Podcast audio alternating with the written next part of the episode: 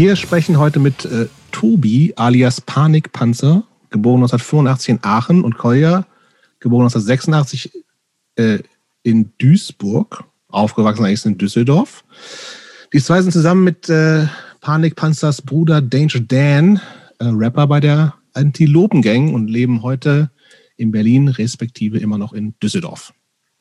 So, und warum wir mit euch, ähm, herzlich willkommen erstmal, warum wir mit euch heute sprechen, das erklären wir immer unseren ZuhörerInnen äh, ganz gerne. Äh, das mag für den unbedarften Hörer nicht unmittelbar auf der Hand liegen. Ähm, wenn ich jetzt mit euch antworten würde, dann würde ich sagen, weil wir so Medienhuren sind und Reichweite haben wollen. Stimmt aber nicht. Ähm, nämlich, äh, selbst wenn der, wenn, wenn man, äh, wenn man manche Lieder von euch hört, Pizza zum Beispiel, könnte man meinen, dass ihr auch nur irgendwelche anderen Klamauk-Rapper seid. Könnte man meinen. Könnte man meinen. Aber wenn man dann genau hinhört und wenn man äh, sich dann andere Lieder anhört und wenn man dann noch weiß, dass ihr euch schon über die Böden der AZs dieser Republik rumgewälzt habt und Tierlaute von euch gegeben habt, dann weiß man, ihr gehört zu uns und ähm, ihr habt äh, äh, nicht nur die Einstellung, Einstellung, sondern auch das Herz am rechten Fleck und genau deshalb wollen wir mit euch reden. Herzlich willkommen. Servus. Ich, äh, ich freue oh. mich für meinen Teil. Ich denke, Goya auch. Natürlich, sonst wäre ich ja gar nicht hier, ist ja klar. Super. Ähm, wir fangen normalerweise immer mit, mit, mit unseren Punk-Leuten damit an, dass wir fragen, und wann kam Punk in euer Leben? Ihr seid so ein bisschen Exoten, ähm, die zwar einen starken Punk-Bezug immer wieder haben, aber äh, keine reinrassigen Punks. Und deshalb fangen wir bei euch mal jetzt ganz anders an und fragen nämlich einfach mal, wann kam denn eigentlich Rap und Hip-Hop in euer Leben? Äh, also ich fange einfach mal an. Ist bei mir tatsächlich so, dass erst Punk in mein Leben kam und äh, Hip-Hop später. Äh, Umso besser. Na, weil ähm, eigentlich kann ich es aber auch gar nicht so ganz voneinander trennen, muss ich sagen. Also kennt ihr zufällig in Düsseldorf die Kiefernstraße? Da wo, da wo auch das AK 47 ist. Ja. ja ne? Äh, das ist ja so eine legendäre Hausbesetzerstraße in Düsseldorf irgendwie. Und aus der Szene kamen halt meine Eltern und da war ich als sehr kleines Kind schon. Und da dürfte ich irgendwann Ende der 80er zum ersten Mal auch Punks gesehen haben und mit denen rumgehangen haben. Und relativ schnell waren da auch die Toten Hosen. Ich glaube, es könnte sogar sein, dass dann die Toten Hosen auch gleichzeitig das erste Mal waren, äh, dass ich Hip-Hop gehört habe, weil die haben diesen Song Hip-Hop Bommy Bob mit dem New Yorker Rapper Fab Five Freddy. Äh, könnte sein, dass es der Song gewesen war. Es kann aber auch sein, dass dann, also spätestens 92, da war ich sechs, kam dann auch immer Dieter von den Fantastischen Vier überall. Spätestens das werde ich mitbekommen haben. Anarchist Academy hat auch so einen Kiefernstraßenfreund von meinen Eltern gerne gehört. Das war alles sehr früh auf jeden Fall und äh, irgendwie so. Ne? Aber dass dann so Hip-Hop wirklich so als ein großes Interesse und ich will auch rappen und äh, Graffiti und was dazu gehört, interessiert mich, dass das alles passiert ist. Das war dann eher so ich würde mal schätzen, so 97, da war ich dann elf und da war dann auch bei mir so irgendwann nach ein, zwei Jahren der Punkt, wo ich gedachte, ich muss jetzt auch Hip-Hop sein, also ich darf jetzt auch kein Punk mehr hören. Da hatte ich irgendwie diese komische Vorstellung, man muss sich entscheiden und äh, habe dann ein bisschen gebraucht, bis ich gemerkt habe, ey, ist auch scheißegal, ich kann eigentlich alles machen. Ja. Äh, aber es war alles schon früh in meinem Leben. Ja, ich äh, bin auch ein bisschen traurig, dass, dass jetzt doch die Frage gestellt wird, ähm, äh, wann denn der, der Hip-Hop oder der Rap in mein Leben kam. Weil das, das wurde mir gestern Abend noch erzählt von, von dem lieben Chris aus dem SO36, dass diese Frage heute kommt. Äh, und ich habe mich schon gefreut und weil ich in meinem Kopf gekramt habe, wann kam denn Punk in mein Leben? Ja, komm, ja, lass, beantworte die. Tu, tu einfach. Wenn du vorbereitet bist, das möchte dir nicht. Los, raus äh, damit. Wann kam Punk, Tobi? 93 würde ich vermuten. Okay. ähm, heißt aber auch mit acht. Mit, Sehr früh. Mit acht, ja. Und äh, mein, mein lieber Freund Fabian Barth aus der Grundschule hat das Reich und Sexy Album von den Tote Hosen angeschleppt, wo ich bis vor ein paar Jahren dachte, das wäre ein reguläres Album der Hosen, bis Koya, der wirklich alles weiß über die Hosen, mich aufgeklärt hat, dass das ein Best-of ist. Und ein massives Album, das auch wäre mit einer Hitdichte. Ja, das dachte ich halt. Ich dachte, das sind die absoluten Kings, die nur Hits ballern. Und äh, dann haben wir immer Tote Hosen und später auch Ärzte gespielt. Das war so, war so unser Spiel. Äh, hast du gerade gesagt, ihr habt Arztspiele gemacht? Was für Spiele? Arztspiele? Du hast gesagt, wir haben ja, ja, Tote Hosen ich, gespielt ich, und Arztspiele gemacht. Ich, ich, meinte jetzt keine Doktorspielchen an dieser ah, Stelle, sondern wir haben, wir haben gesagt, einer ist Bela, einer äh, ne, und so weiter. Einer ist Farin. Ähm, und Hip-Hop kam dann wie bei Koya so 97 etwa und war dann auch für mich eine Weile erstmal, also bestimmt vier, fünf Jahre das Ding, wo ich auch das Gefühl hatte, es darf jetzt nichts anderes mehr daneben sein. So, das ist jetzt meine Subkultur und die habe ich auch zu verteidigen und ähm, alles andere zählt nicht mehr. Aber was, was war denn damals dann an, an Rap-Subkultur 97? Äh, also ich meine, Fanta 4 geschenkt, ne? Also ja, mega Mainstream, auch ja irgendwie gefühlt schon immer gewesen. Aber was sind so Sachen, die ihr damals gehört habt? Also ähm, die ersten Sachen, ich kann es nicht in chronologischer Reihenfolge wiedergeben, da kann vielleicht Koya helfen, aber die ersten Alben, an die ich mich jetzt wirklich erinnere, die so ganz wichtig für mich waren, war Bambule von den absoluten Beginnern, mhm. Quadratur des Mega Kreises, Album. ja, Quadratur des Kreises von Freundeskreis, auch ganz wichtig. Und ähm, ist mir heute nicht mehr so wichtig, aber damals war es irgendwie auch ganz oben für mich, äh, war Sidium von 5 Sterne Deluxe.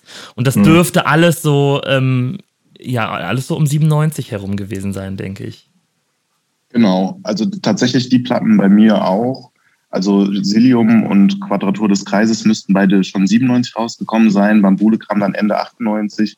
Und das war für mich auch eigentlich das Ding, wo ich dann zu dieser ganzen Hip-Hop-Subkultur gefunden habe. Ich war vorher schon das war eigentlich mein richtiger Einstieg. Unfassbarer 3P-Fan, also Moses Pelham, Rödlei Martrein-Projekt und so. Die waren aber zu dem Zeitpunkt in der Hip-Hop-Szene eher umstritten und gar nicht so beliebt, weil die haben sehr poppiges, kommerzielles Zeug gemacht. Die haben nicht die Hip-Hop-Kultur hochgehalten mit den berühmten vier Elementen, Graffiti, Breakdance, DJing und eben Rap, sondern die haben halt äh, sehr ignorant ihr eigenes Ding gemacht. Und das mochten so die, äh, die Real Keeper und die Dogmatiker, die es ja im Punk genauso gibt, die mochten das nicht so gerne. Die waren aber mein Einstieg, da war ich ein Riesenfan und Bambule ist, glaube ich, einfach so für unsere Generation das Album. Da kannst du alle möglichen Leute hier reinsetzen.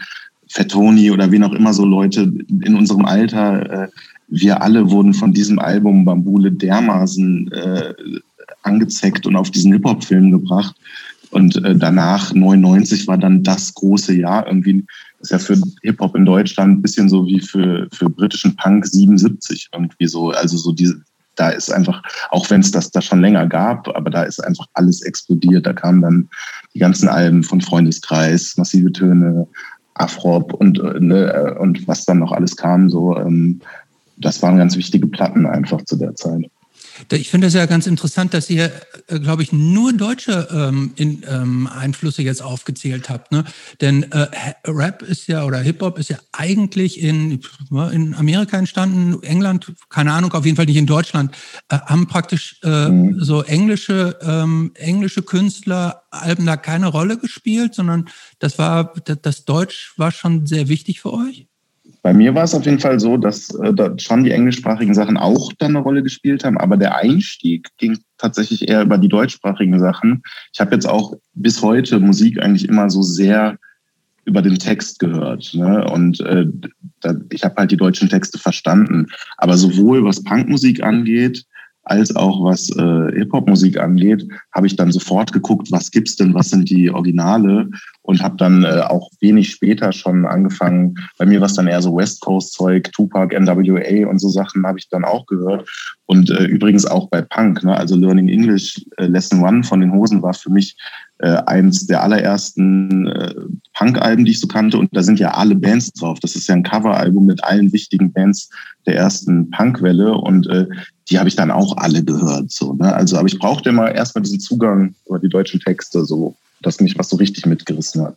Wobei ich auch sagen muss, noch eins, ähm, bei US-amerikanischem Rap war es dann auch so, dass äh, ich dann bevorzugt auch die Künstler gehört habe, die möglichst oft Motherfucker und, und sowas sagen, weil das konnte ich ja auch gut verstehen, auch schon mit zehn. Ja, bei mir hat das, also ich habe tatsächlich schon bevor diese Alben, die ich eben genannt habe, kamen, ähm, äh, über meine Brüder mitbekommen, die haben Cypress Hill gehört und Wu-Tang und sowas. Und das fand ich auch schon cool, aber das hat mich jetzt nicht so komplett aus den Socken gehauen, dass ich dachte, okay, was geht denn hier ab? So, das kam tatsächlich erst mit, mit deutschsprachigen Rap und ähm, liegt einfach wahrscheinlich daran, dass bis heute meine Englisch-Skills jetzt nicht so super sind und das mich zu der Zeit dann einfach viel mehr berührt hat. Verrückterweise bin ich eigentlich das, das harte Gegenteil von Kolja, äh, der eben meinte, er hört Musik über den Text.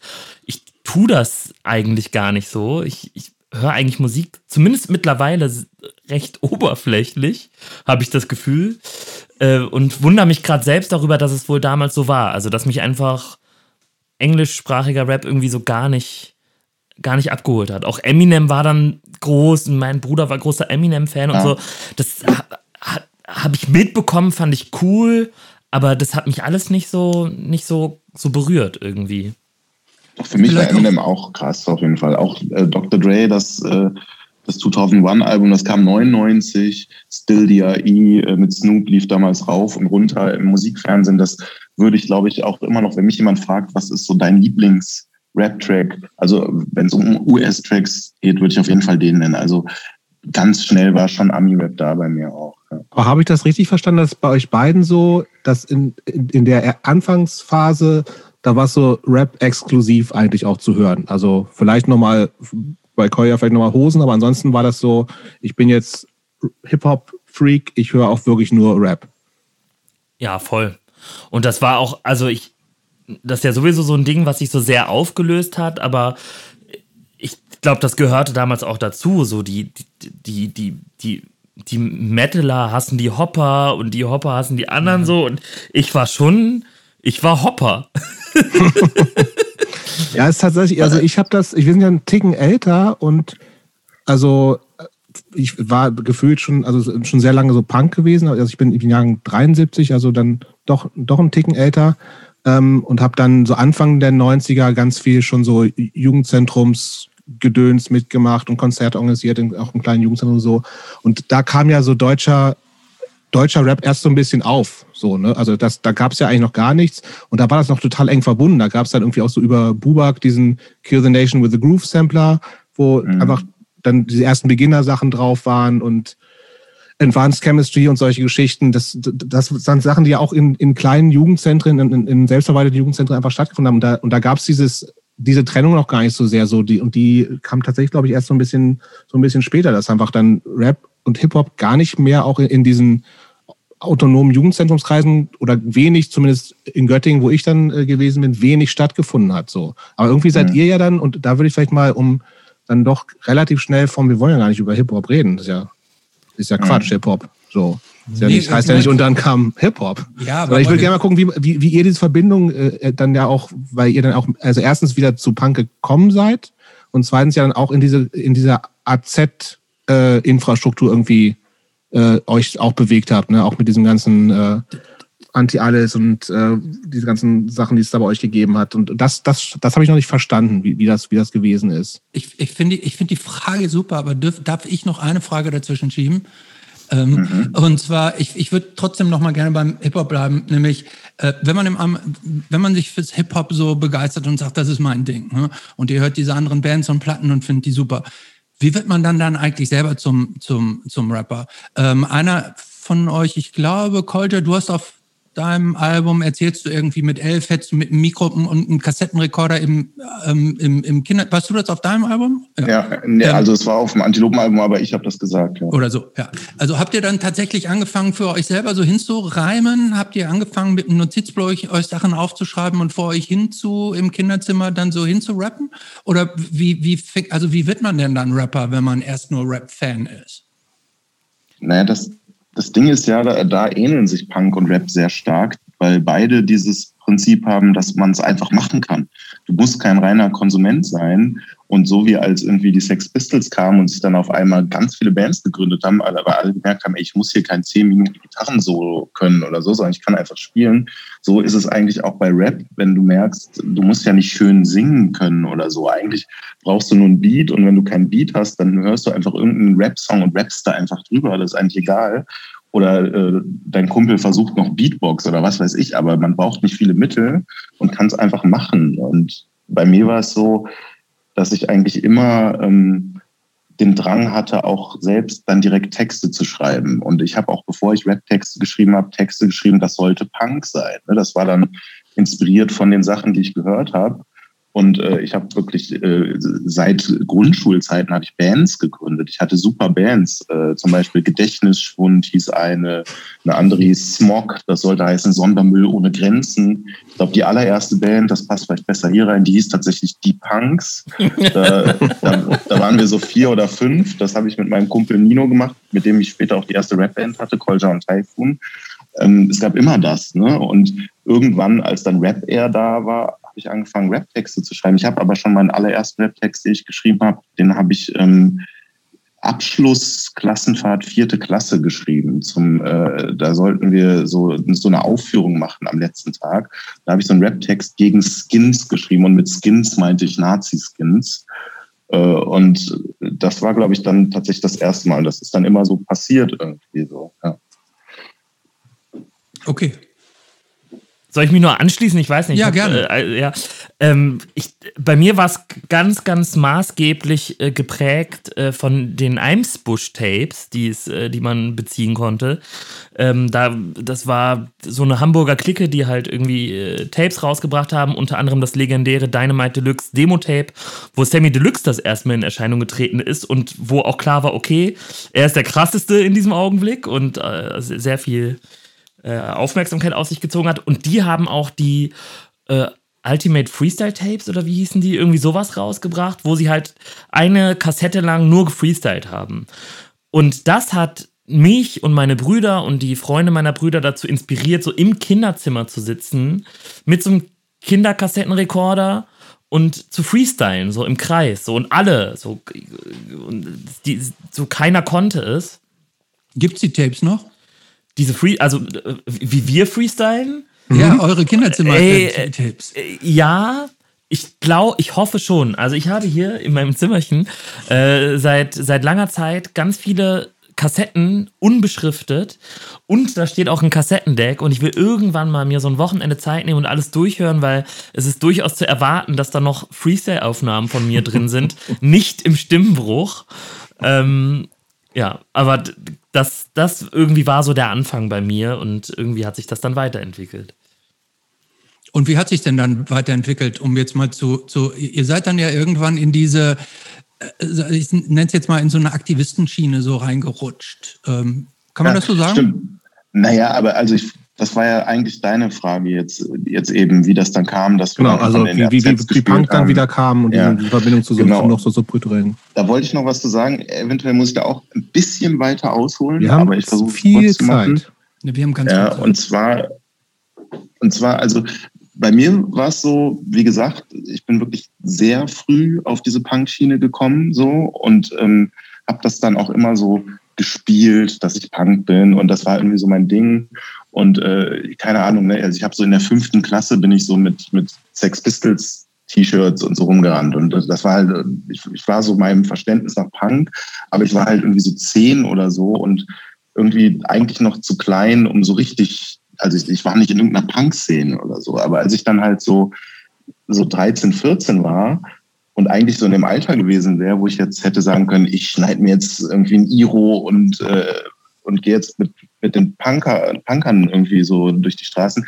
Da war halt genau der Moment, wo auf einmal Hip-Hop da war und wo auf einmal dieses, wo ich sowas, da habe ich mich wie so ein Ex-Punk gefühlt, so mit 13 und hatte irgendwie das Gefühl, jetzt ist irgendwie das, nicht mehr das Ding, weil da war gerade dieser Hip-Hop-Boom, das war neu und fresh und auch Graffiti. Für mich war Graffiti eigentlich am Anfang mindestens genauso wichtig wie Rap. Auch so dieses überall hintaggen, das war einfach so erstmal für zwei, drei Jahre das Ding und da hat mich Punk nicht mehr interessiert. Und da hat tatsächlich auch so diese ganze politische Sache, die ich durch meine Eltern, ich komme aus so einem äh, linksalternativen Elternhaus und das war auch immer alles sehr politisch. Das hat mich auch eine Zeit lang nicht mehr so interessiert. Hip-Hop war auch nicht politisch oder so, sondern es ging nur noch um Hip-Hop, Rap, Graffiti. Und erst als ich dann so 16 war oder so, ähm, ging das für mich wieder mehr los, dass ich mich auch mehr so wieder so für so Antifa-Zeug interessiert habe, so eigentlich so meine Politisierung so ein bisschen zurückkam oder neu kam Und äh, ich dann wieder angefangen habe, auch so Zeug wie Slime, Tonsteine, Scherben und was es so gibt zu hören und so gemerkt habe, ist doch auch geil. Und dann habe ich angefangen, diesen Anspruch zu entwickeln, weil da war ich schon Rapper. Ey, ich, ich mache politischen Rap, so, ne? Und warum nicht das einfach verbinden? Und dann habe ich quasi so gemerkt, weil mich dann auch gleichzeitig angefangen hat, die Hip-Hop-Szene mit ihren Dogmen und so zu nerven und was es da alles gab mit Homophobie und Sexismus, fand ich dann alles auch nicht mehr geil und habe da so angefangen, mich stärker politisch irgendwie äh, zu begreifen und habe das dann angefangen zu verbinden für mich. Habe also immer noch gerappt, aber äh, mehr mit so einer Punk-Attitüde, habe auch mit Punkern rumgehangen äh, und das war, hat sich dann alles so vermischt. Und dann irgendwann habe ich ja auch Tobi und, und Daniel kennengelernt und wir haben irgendwann angefangen, so zu spielen in, in den AZs und, und so. Und das fand ich immer witzig, weil ich das Gefühl hatte, diese ganzen komischen Fragen, die ich mir anfangs gestellt habe, bin ich jetzt Punk, bin ich jetzt Rap, was bin ich und so, das hat ja letztlich dazu geführt, dass ich mit dazu beigetragen habe, später das aufzulösen und wir mit der Antilopengang dann immer so, auch so medial immer so galten, sie sind die Punker des Rap, sie vereinen die beiden Welten und so. Ne? Dann habe ich halt einfach äh, entschieden, so ich bin einfach beides und äh, dann wurde es irgendwann sogar professionell so. Ne? Das, äh, das, das meinte ich mit weit ausholen bei mir. Ich kann mhm. das so biografisch so schön sehen, wie das alles so passiert ist. Mhm. Tobi, nochmal eine Frage zu dir. Ähm, du hast ja äh, nicht nur euren, euren Bandkollegen äh, Danger Dan als Bruder, sondern ihr seid mit vier Kindern aufgewachsen. Vier Brüder, ist das richtig? Genau, vier Brüder. Ähm, habt ihr eigentlich äh, von zu Hause aus irgendeine musikalische, ähm, aus, ich will jetzt nicht sagen Ausbildung, seid ihr von euren Eltern so an Musik rangeführt worden? Denn offensichtlich äh, ähm, ist da ja auch eine starke Musikalität die über die äh, regulären Grenzen des Raps hinausgehen, bei euch so vorhanden? Ja, vor allen Dingen bei Daniel tatsächlich. Äh, ja, ähm, also unsere Eltern haben sich schon äh, immer viel Mühe gegeben, uns irgendwie musikalisch zu unterstützen und zu begleiten. Fängt halt dabei an, dass die wahrscheinlich jeden Abend mit uns gesungen haben als Kinder, bevor wir ins Bett gehen. Und ähm, geht dann weiter darüber, dass wir alle, wenn wir Bock hatten, irgendwie auch supported wurden, wenn wir Lust hatten, uns irgendwie musikalisch weiterzubilden. Und Daniel hatte äh, Klavierunterricht, mehr oder weniger erfolgreich. So, jetzt hat er das erfolgreiche Klavieralbum rausgebracht. Umso absurder, wenn ich mich erinnere, dass der halt früher nicht so richtig da vorangekommen ist ich, ich, für mich war Klavier nicht so das Ding, das habe ich schnell drangegeben und habe dann recht lang Schlagzeug gespielt. Und irgendwie, irgendwie gab es das schon immer bei uns in der Familie, auch so, auch über die weitere Verwandtschaft hinaus. Das sind alles so singende Gitarren-Hippies und irgendwie hat, äh, hat Musik und Singen und immer schon dazugehört bei uns. Okay, und ähm, ich hatte, ähm, Kolja, ich hatte dich eben unterbrochen, weil, ähm, oder du hattest erzählt, wie ihr dann irgendwann zusammengekommen seid. Ähm, wollt ihr das vielleicht nochmal ganz kurz erklären? Also wie ihr, du bist ja in, in Düsseldorf aufgewachsen, bist, mhm. fühlst dich als Düsseldorfer. So, ähm, ihr seid ähm, in, in Aachen aufgewachsen. Wie sind da die Kräfte zueinander gewachsen? Ähm, wir haben uns kennengelernt beim Gründungstreffen von Hip Hop Partisan. Das war ein Hip-Hop-Netzwerk, das sich 2003 gegründet hat. Und das ist entstanden, nachdem Hannes Loh, der vorher Rapper bei Anarchist Academy war, äh, ein Buch geschrieben hat mit Murat Güngör. Und das Buch hieß Fear of a Canic Planet, Hip-Hop zwischen Weltkultur und Nazi-Rap.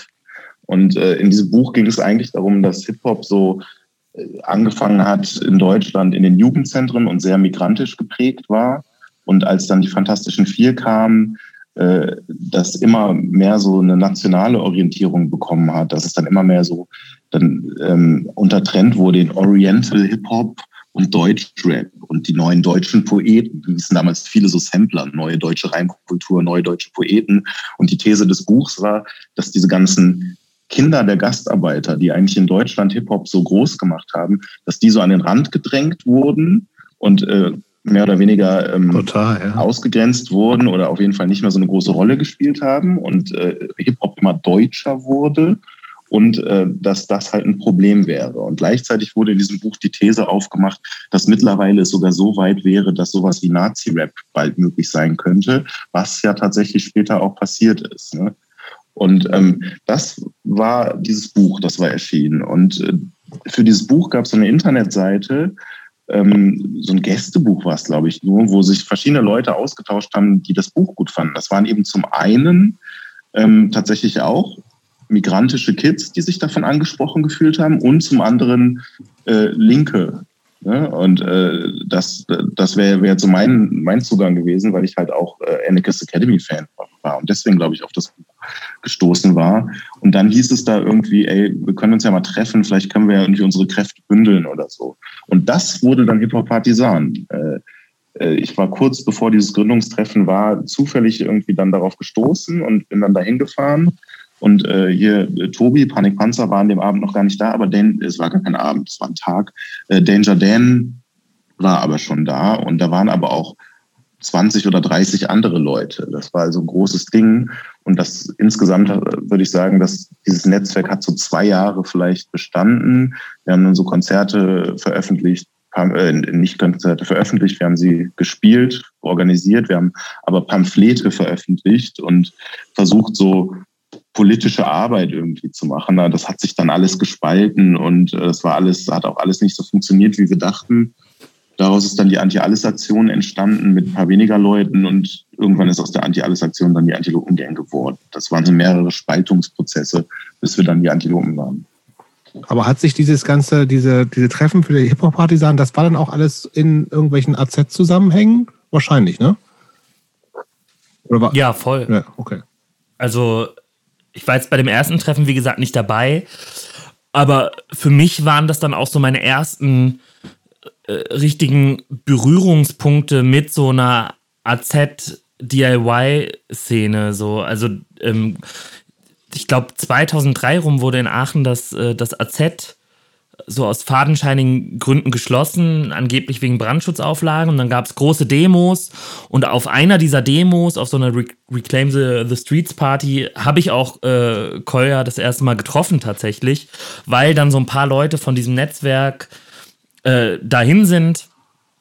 Und das war dann auch für mich so ein bisschen eigentlich der Beginn einer Politisierung und gleichzeitig halt auch, wie gesagt, so, dass man dann, wurde man eingeladen von, von Leuten aus diesem Netzwerk aus Halle und war alle paar Monate in Halle in der Reihe 78 in diesem besetzten Haus und so weiter. Und es, ab da fing halt diese, dieses durch AZ-Tingeln an, weil irgendwie über diese Netzwerk-Connections immer mehr Leute irgendwie mitbekommen haben, dass es uns gibt und, und irgendwie man auch mal anfragen könnte, können wir hier mal spielen oder so für, für, für ein Wochenendticket und, und weiß ich nicht, mehr nicht eigentlich.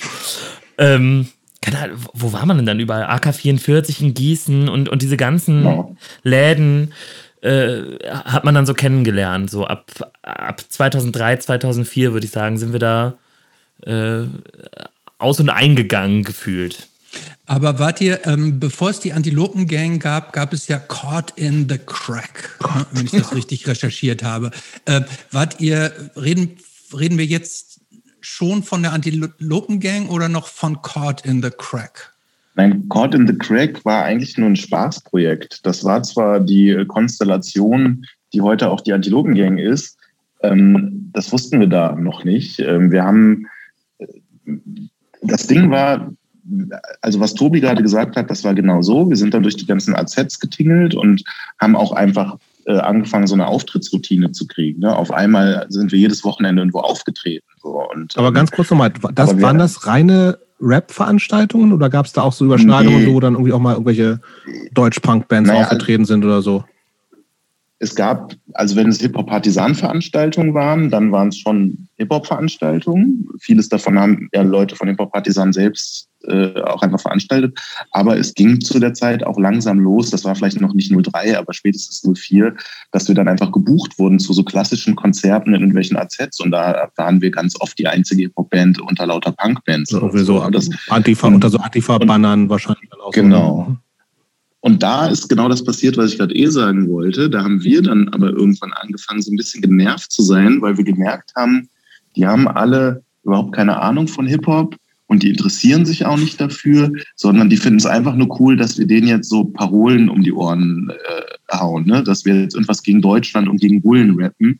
Und irgendwann haben wir uns da, glaube ich, so ein bisschen unverstanden gefühlt oder irgendwie, weil wir dann schon auch so einen gewissen ähm, künstlerischen Anspruch, wenn man so will, hatten als Rapper. Wir wollten auch coole Rap-Musik machen, wir waren Rap-Fans und irgendwann haben wir dann auch so Abgrenzungsbedürfnisse entwickelt und waren so genervt von, von diesen Leuten in diesen AZs. Und das war der Punkt, als wir in the Crack gemacht haben, weil wir dann gesagt haben, ey, scheiß mal auf alles, wir machen jetzt einfach ein Gangster-Rap-Album. da, so, das war halt so der, der maximale Gegenentwurf und wir haben noch einen Song gemacht, der hieß Schluss mit Second Rap, der war natürlich ironisch, aber wir wollten diese Leute auch einfach ärgern, ne? Äh, weil, weil wir irgendwie keinen Bock mehr darauf hatten. Das war auch genau die Zeit, wo das mit Hip Hop Partisan zu Ende ging.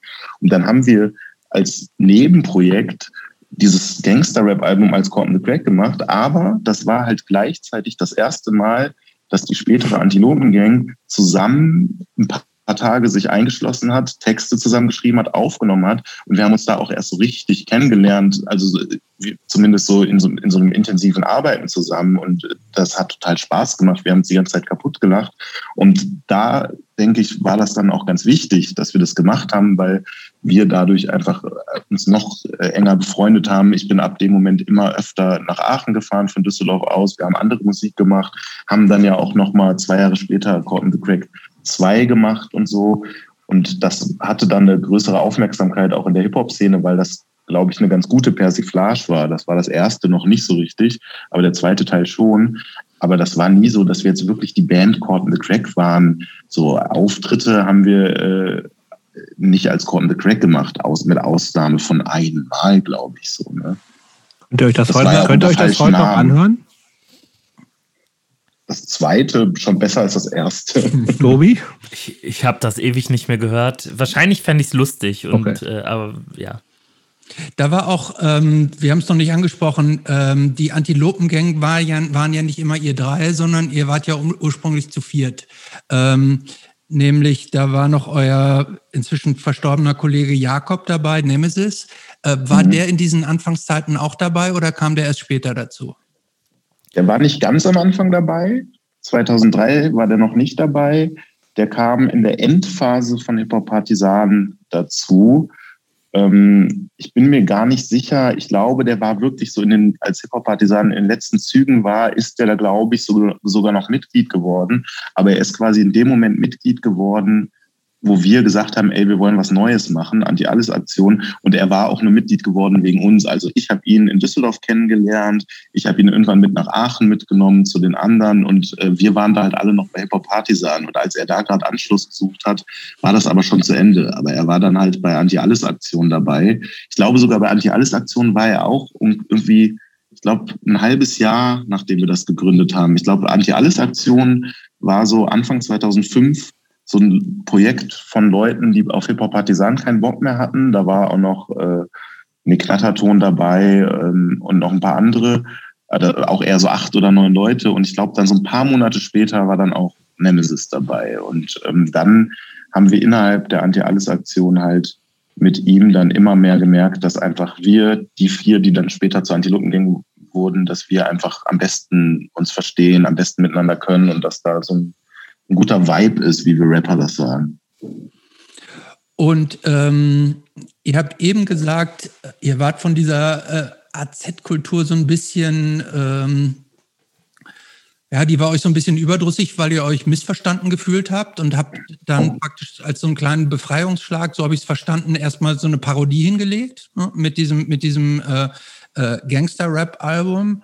Ähm, habe ich das richtig verstanden, dass ihr euch damit so ein bisschen auch so ein bisschen künstlerisch, musikalisch freigeschwommen seid?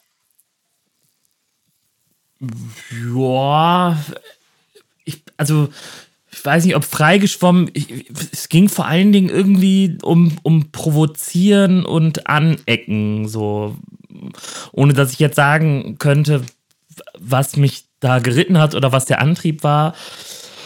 Aber irgendwie, irgendwie hatte ich Lust in der Zeit auch so ein bisschen quer zu schießen. So. Und mir, mir war das vielleicht auch hier und da einfach zu spießig, diese Rührtofu-Frühstücke morgens so nach so einem Auftritt und so. Und irgendwie, ich habe dann auch in der Zeit wieder angefangen, so gleichzeitig mit Koya mich deutlich Hip-Hop-mäßiger zu kleiden und auch mehr an so, oh, ja. an so äh, US-Rap-Fashion äh, äh, zu orientieren. Oh, waren das, so. waren das damals immer noch die ganzen Baggy Pants oder gab es da. Und Goldketten und dicken, ne, die, dicken Goldketten? Mitte der Baggys kamen wieder. Ja, ja. Mitte der 2000er wurde es halt richtig absurd. Und dann kamen diese 6XL-Shirts und die, die Flatcaps kamen, die erstmal richtig schlimm waren, so.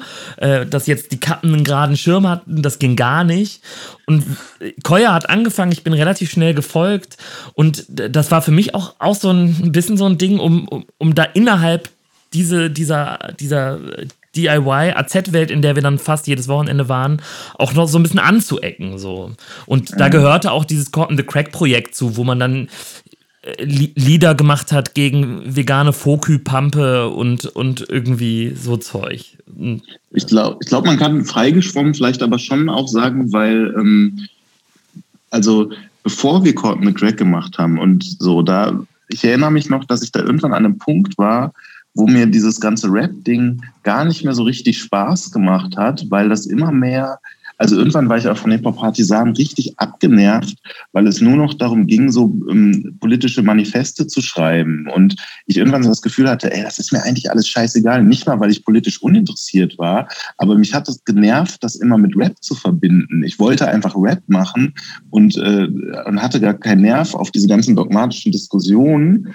Und ich weiß noch, dass dann Cotton the Crack zu machen und zeitgleich das, was Tobi meint, nämlich diesen US-Rap, äh, Diplomats hießen, die so eine Crew aus New York, die damals groß war, die ganz wichtig auch in Deutschland war für viele Leute, sich mehr wieder darauf einzulassen. Das hat bei mir damals und ich denke bei Tobi genauso schon bewirkt, dass man so den Spaß an Rap wiedergefunden hat. Das hatte auch damit zu tun, dass ich zum Beispiel auch aufgehört habe, mir selbst Verbote aufzuerlegen. Ich habe so ähm, 2002 ungefähr ganz viele Rap-Platten so auf Ebay vertickt, äh, weil die sexistisch waren zum Beispiel. Und dann war es auf einmal so, dass man irgendwie bestimmte Sachen nicht mehr hören durfte, weil die äh, äh, politisch fragwürdig waren oder so. Und genau in der Zeit war dann auch irgendwann so, dass ich gesagt habe, ist mir auch egal, äh, ich weiß schon, dass die Inhalte teilweise scheiße sind, aber es ist trotzdem geile Rapmusik und ich höre das auch einfach, weil warum soll ich mir eigentlich selbst irgendwas verbieten so ne? Und das alles gleichzeitig hat so dazu geführt dass auf einmal äh, Rap wieder das geilste der Welt war einfach. Um 2005 rum ich bin da auf einmal in Düsseldorf auch wieder so auf Freestyle Sessions gegangen was ich Jahre gar nicht mehr gemacht habe. Ich habe dann eben auch Jakob kennengelernt. Wir waren äh, ich habe wirklich diese 6XL T-Shirts getragen und war auf einmal so richtig Rapper so. Und das war vorher in dieser AZ Zeit so ein bisschen verloren gegangen und das war schon ich glaube, es war schon so ein bisschen so ein Freischwimmen in der Zeit. So, ja, ne? jetzt, und jetzt, wo du es so sagst, stimme ich doch auch zu. ähm, aber ähm, ich weiß gar nicht, woher ich es habe. Ich glaube aus, aus irgendeinem von euren Texten, wo ihr darüber äh, rappt, dass ihr dass ihr auf euren Touren, auf euren RZ-Touren so ein bisschen verbrannte Erde hinterlassen habt, dass ihr äh, Exzesse da gemacht habt, überall total betrunken wart, Hausverbot, nie wiederkommen. So hat sich das, hat sich bei mir jetzt, ist es hängen geblieben von dem, was ich von euch gehört habe. Ähm, real oder ist, war das so ein bisschen künstlerisch ähm, dazu fiktionalisiert? Es gab schon ein paar Abende, also mir tut das immer noch leid, wenn ich an diesen einen Abend im Coney Island denke. Super Laden, super Leute. Wir haben es einfach richtig scheiße benommen. Oh ja. Und, und was, wir haben einfach. Moment, was habt ihr denn da gemacht? Ich weiß gar nicht, ob man das so im Detail erzählen will, aber wir hatten einen Backstage-Raum für uns alleine. Da war sonst niemand und den haben wir wirklich sehr uncool hinterlassen. Also wir sind da einfach völlig ausgerastet und äh, ich habe noch die Bilder im Kopf, wie die das dann da so aufräumen mussten und, und so zerknirscht am nächsten Morgen so Tschüss gesagt haben. Mm. die waren halt voll cool. Die haben uns da so eingeladen. Ne, äh, wir haben da auch, ich weiß noch, die haben da so äh, gegrillt mit uns so und das war alles total cool. Und wir machen dann so eine Scheiße, weil wir im Suff das dann irgendwie lustig finden. Und so war das öfter. Ne? Das war, das war, also Konzerte spielen bedeutete für mich auf jeden Fall noch bis, bis zur Endphase, äh, eigentlich noch bis noch als sogar als Antilopengang dann schon größer wurde, war das noch ein bisschen so, hörte dann auf. Da war Konzerte spielen gleichbedeutend mit sich völlig kaputt saufen einfach. Wir sind auch immer komplett besoffen auf die Bühne gegangen und äh, dementsprechend sind da auch uncoole Sachen passiert, auf die man nicht stolz sein muss. Voll. Und also was mir auch gerade so auffällt, so wenn ich darüber nochmal nachdenke, das, was vorher so ein bisschen stattgefunden hatte, dass man natürlich auch in AZs in anderen Städten dann Leute kennenlernt und sich connectet und dass das irgendwie eigentlich so auch so ein verbindendes Element sein könnte, das haben wir gar nicht mehr genutzt, sondern ganz im Gegenteil. Wir, wir sind eine, eine Weile, ich weiß nicht wie lange, aber eine Weile sind wir einfach in diese Städte gefahren, haben uns einen Scheiß für die Leute interessiert, haben uns besoffen, haben rumgeschrien und uns unbeliebt gemacht. Wir haben wirklich immer rumgeschrien. Immer rumgeschrien, immer in Moment, War das das, wo ihr euch denn auf dem Boden rumgewälzt habt und nur Tierlaute von euch gegeben ja, das, das, das gehört sogar auf der Bühne. Ja, das gehört wahrscheinlich das auch zu der Zeit. Und mhm. es, wir hatten irgendwann diese, diese Stimme, wo wir immer in so einer hohen Stimme nur geschrien haben. Und ich, ich, ich kenne niemanden mehr aus dieser also Zeit, was, was nicht, super ich, schade Ich weiß jetzt nicht, wie es dir geht. Ich würde diese Schreie in einer hohen Stimme jetzt mal gerne hören. Ich nicht. Ich mach das mal. Tobi hat damit ich kann, einen Polizeieinsatz aus Versehen ausgelöst. Ja, das stimmt. ähm, ich kann das jetzt nur leise machen. Es war immer so, Olle! Gib mir doch mal ein Bier jetzt hier, Olle! Und immer nur Olle! Jeder Satz endete mit Olle und begann mit Olle! So. Und es war wirklich so, die Leute wussten ja nicht, worauf die sich einlassen. Die hatten ja auch keine Ahnung. Die dachten, wir laden jetzt die politisch korrekten, tollen Rapper ein, die jetzt so ein bisschen da so Zeckenrap machen. Und dann haben die uns vom Bahnhof abgeholt. Und wir haben ja auch in unterschiedlichen Städten gewohnt. Damals war es so, das waren meistens, war Danger Dan gar nicht dabei, sondern das waren Jakob, Tobi und ich. Ich habe in Göttingen damals gewohnt, weil ich da studiert habe. Tobi hat in Aachen gewohnt, Jakob in Düsseldorf. Das heißt, wir hatten uns auch schon wieder ein paar Tage nicht gesehen, sind am Bahnhof aufeinander getroffen, wurden dann oft da abgeholt, waren direkt in dieser Stimmung. Die Leute haben uns dann dahin gefahren und wir haben schon auf der Fahrt dahin nur noch rumgeschrien mit dieser Stimme. Die müssen sich gedacht haben, was ist das denn für eine Scheiße jetzt? Und sobald wir da waren, haben wir halt angefangen, uns zu betrinken. Und äh, das war ganz, also wir sind da gar nicht mehr rausgekommen. Wie so Kinder, die dann irgendwann so, weißt du, die so überdreht sind und sich so gegenseitig hochschaukeln und nicht mehr anders können. Und das, ich weiß noch, dass ich immer völlig zerstört nach Hause kam, nicht nur weil ich eine Karte hatte, sondern weil auch einfach meine Stimme weg war von diesem Rumschreien und Kopfschmerzen und alles so. Und aber zu dem Zeit, ja. Zu dem Zeitpunkt war das ja aber auch eine, eine reine Hobbygeschichte, ja, ne? Ja. Also das heißt, ihr habt ja. irgendwie alles irgendwie irgendwie Koya studiert, Tobi, genau. was hast du in der Zeit gemacht? Ähm, ich habe ganz lange versucht, äh, einen Schulabschluss zu bekommen. Hat irgendwann mit Ach und Krach geklappt und habe dann ab 2009, glaube ich, ja, ab 2009 oder 2010 habe ich auch studiert in Aachen. Okay. Aber irgendeiner, muss, wo wir gerade bei dem. Ich muss das mit dem Polizeieinsatz noch kurz sagen, weil ich das so angeteasert oh ja. habe. Oh ja, Vielleicht willst du es selbst erzählen, weil das ist sowas Typisches, das hasse ich in Podcasts, wenn sowas dann einfach nicht erzählt wird. Du musst es jetzt kurz sagen. Ähm, ja, ich, also die, diese Stimme, die, die also die, die Oller-Sprache, die, die sogenannte Oller-Sprache, äh, die, die habe ich dann ja nicht nur ausgepackt irgendwann, wenn wir aufeinander getroffen sind, sondern auch wenn ich andere Freunde getroffen habe. Und sobald irgendwie so ein paar Bier-Intos waren, habe ich nur noch geschrien. Ich konnte das jetzt auch nicht so krass nachmachen, eben aber nur in diesem hohen Tonfall. Und war in Aachen äh, äh, in, ich, ich, weiß nicht, in irgendeinem Park nachts oder so und habe da rumgeschrien und irgendwann war alles voller Polizei, weil die eine Frau gesucht haben, die da irgendwie überfallen oder vergewaltigt wird, weil irgendein Anwohner einfach nur, einfach nur hohe Schreie gehört hatte. Es war alles sehr unangenehm. Ich bin auch froh, dass wir irgendwann von dem Grind wieder weggekommen sind. Und, ja. Klingt mega anstrengend. es war, es, es war auch total ich, uncool. Das war einfach so ja, lächerlich. Klingt auch total uncool. Ich glaube, also das denke ich mir auch so. Ich, ähm, ich glaube, wenn man heute äh, Leute fragt oder trifft, die uns vielleicht in dieser Zeit mal in, in ihre Läden gebucht haben oder so, oder irgendwelche äh, Konzertgruppen oder so, die werden wahrscheinlich einige nicht die, die besten Worte für uns übrig haben, weil wir einfach komplett ignorant da reingerannt sind, auf alles geschissen haben, einen sehr schlechten Auftritt hingelegt haben und wieder gegangen sind. So äh, irgendwie echt nicht cool im Nachhinein. Also irgendwie auch geil. Ich erzähle es mit so einer Mischung aus Scham und Stolz. Ja, ein bisschen, bisschen stolz bist du auch. Das hört man auf ja, jeden ja. Fall. Ja, ich würde es heute anders machen.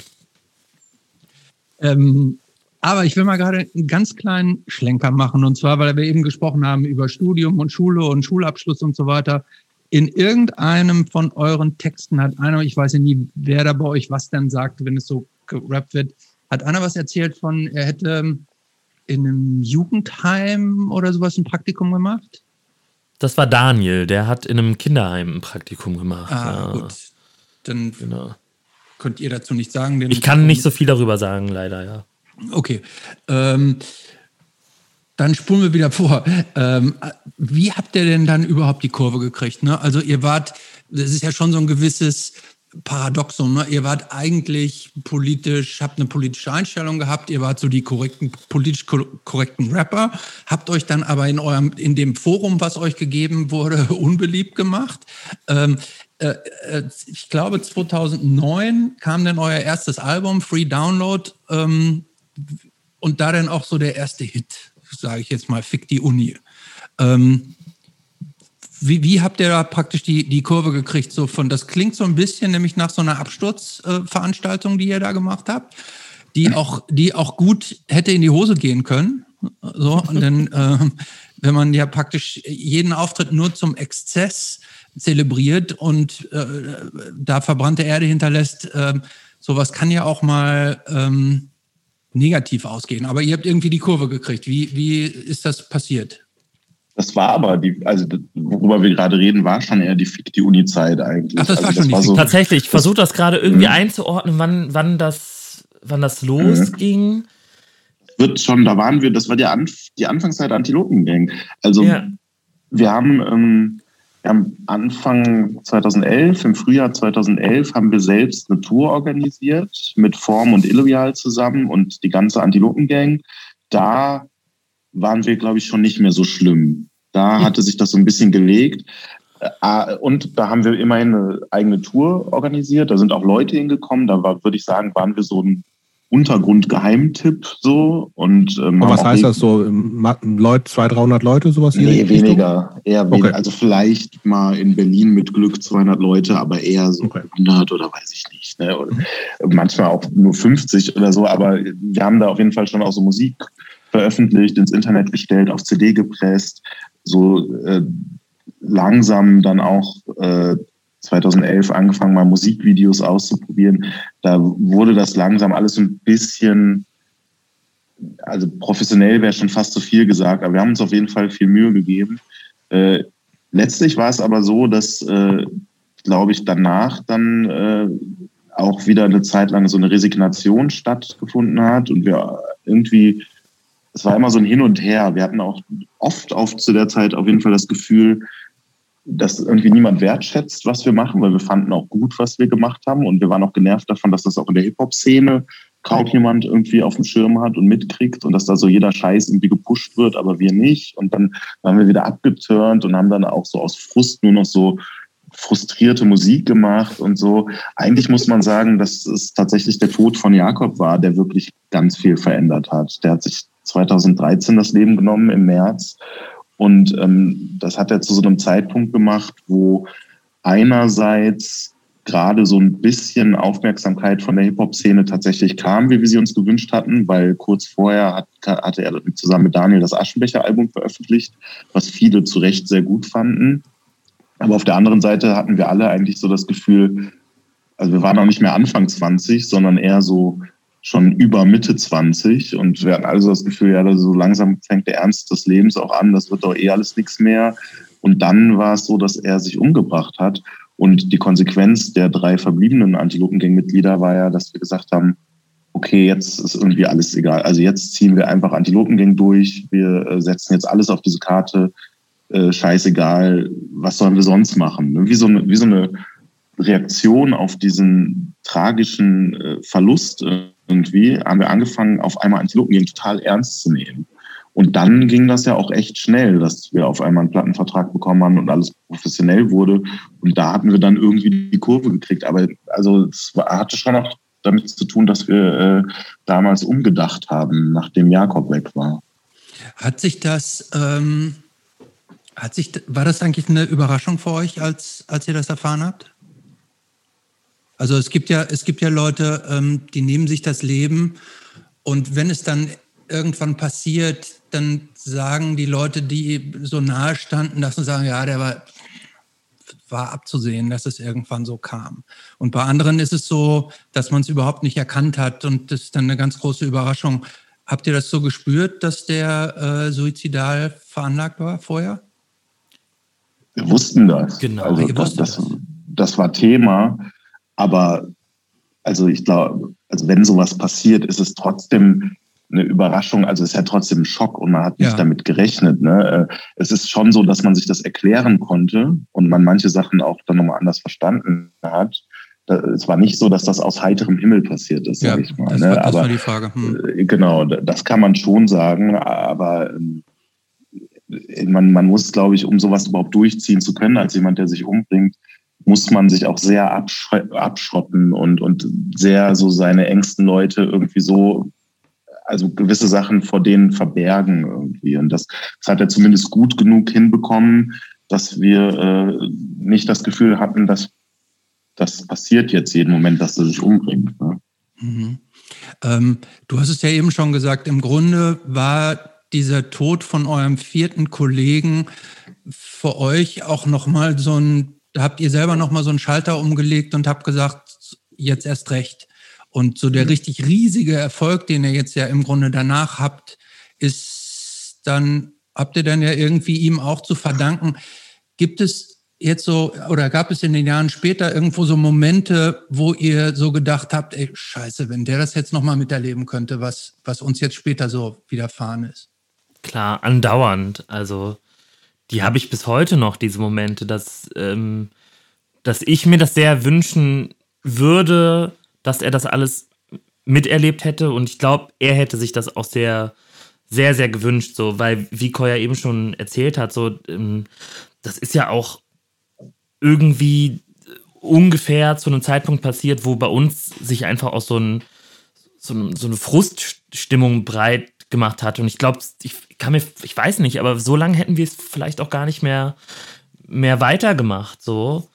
Ähm, und, und ja, also ich hätte, das wäre ein großer Wunsch. Ganz oft denke ich mir das so, fuck, wenn, ey, das klingt jetzt so kitschig und, aber so, wenn man dann halt plötzlich vor einer, vor einer fast ausverkauften Columbia-Halle steht, dann und spielt auch einen Song für ihn oder so, dann denke ich mir schon so, fuck, Mann, ey, das wäre so schön, wenn du das hättest miterleben können. Mhm. Es ist wirklich, also es ist bei mir auch auf jeden Fall so, in den schönsten Erfolgsmomenten, das sind eigentlich immer die Momente, wo, wo ich Jakob im Hinterkopf habe. Genau, genau wie Tobi sagt, also da, da kommt dieser Gedanke, Kolumbiale, bestes Beispiel. So, ich weiß es noch, so, wir haben jetzt sogar auf der letzten Platte ähm, diesen Song gehabt, 2013, wo wir davon mhm. erzählen, von seinem Tod. Und äh, wir haben diesen Song auch als ersten Song gespielt bei unseren Konzerten bei der letzten Tour. Ich habe da die erste Strophe und erzähle von seinem Tod. Ich komme alleine auf die Bühne und erzähle das. Und das ist halt, war genau dieser Moment. Man kommt da raus, da sind 3000 Leute. Das ist halt absolut überwältigend. Und ich gehe da raus und erzähle von Jakobs Tod und habe das im Hinterkopf und denke halt, scheiße, so. Du, du bist halt nicht da. Und das, das sind immer diese Sachen. Also egal, was für Erfolge man feiert. Wir waren mal auf Nummer eins oder sowas. Ne? Und, und irgendwie, das sind die Momente, wo dann es dieses, diese Bitternis im Hinterkopf irgendwie auch gibt. So. Das wird wahrscheinlich auch immer so bleiben. Mhm.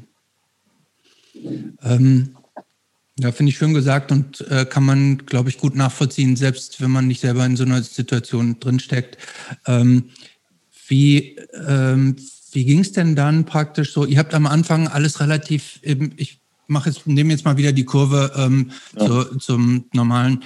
Ähm, die, ihr habt ja schon gesagt, ihr habt am Anfang relativ viel selber so veröffentlicht, DIY-mäßig schon fast, im Internet free veröffentlicht, CDs selber gepresst, so, äh, im Grunde schon wie, wie so ein, wie bei uns in der Punk-Hardcore-Szene im Grunde auch.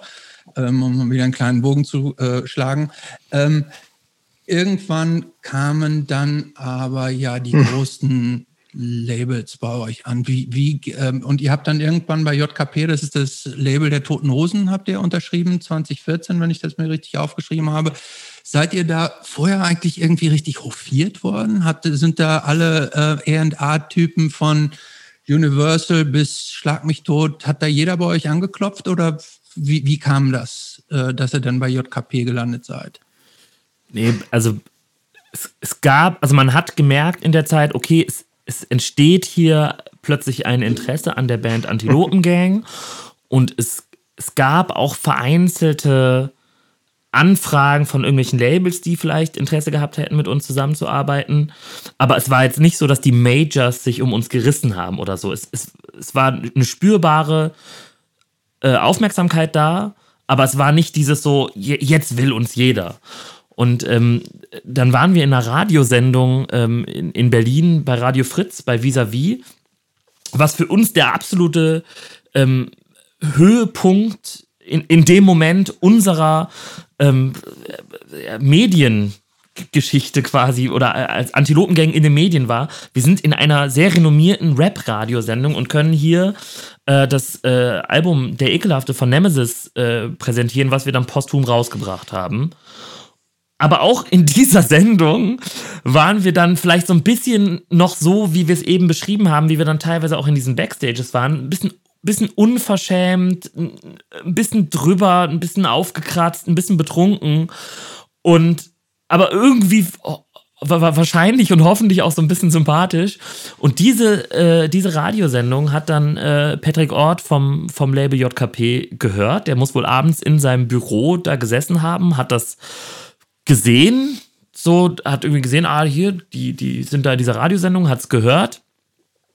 Und der hatte vorher eh schon irgendwie ähm, da muss ich jetzt kurz zurückgehen. Kolja hatte ein Lied über die Toten Hosen geschrieben. Auf seinem Soloalbum. Auf seinem Soloalbum, ja. richtig. Und hatte seitdem irgendwie MySpace-Kontakt mit WOM oder irgendwie sowas und, und, die, und die Telefonnummer von Patrick oder so. Kann er vielleicht auch gleich nochmal richtig sagen.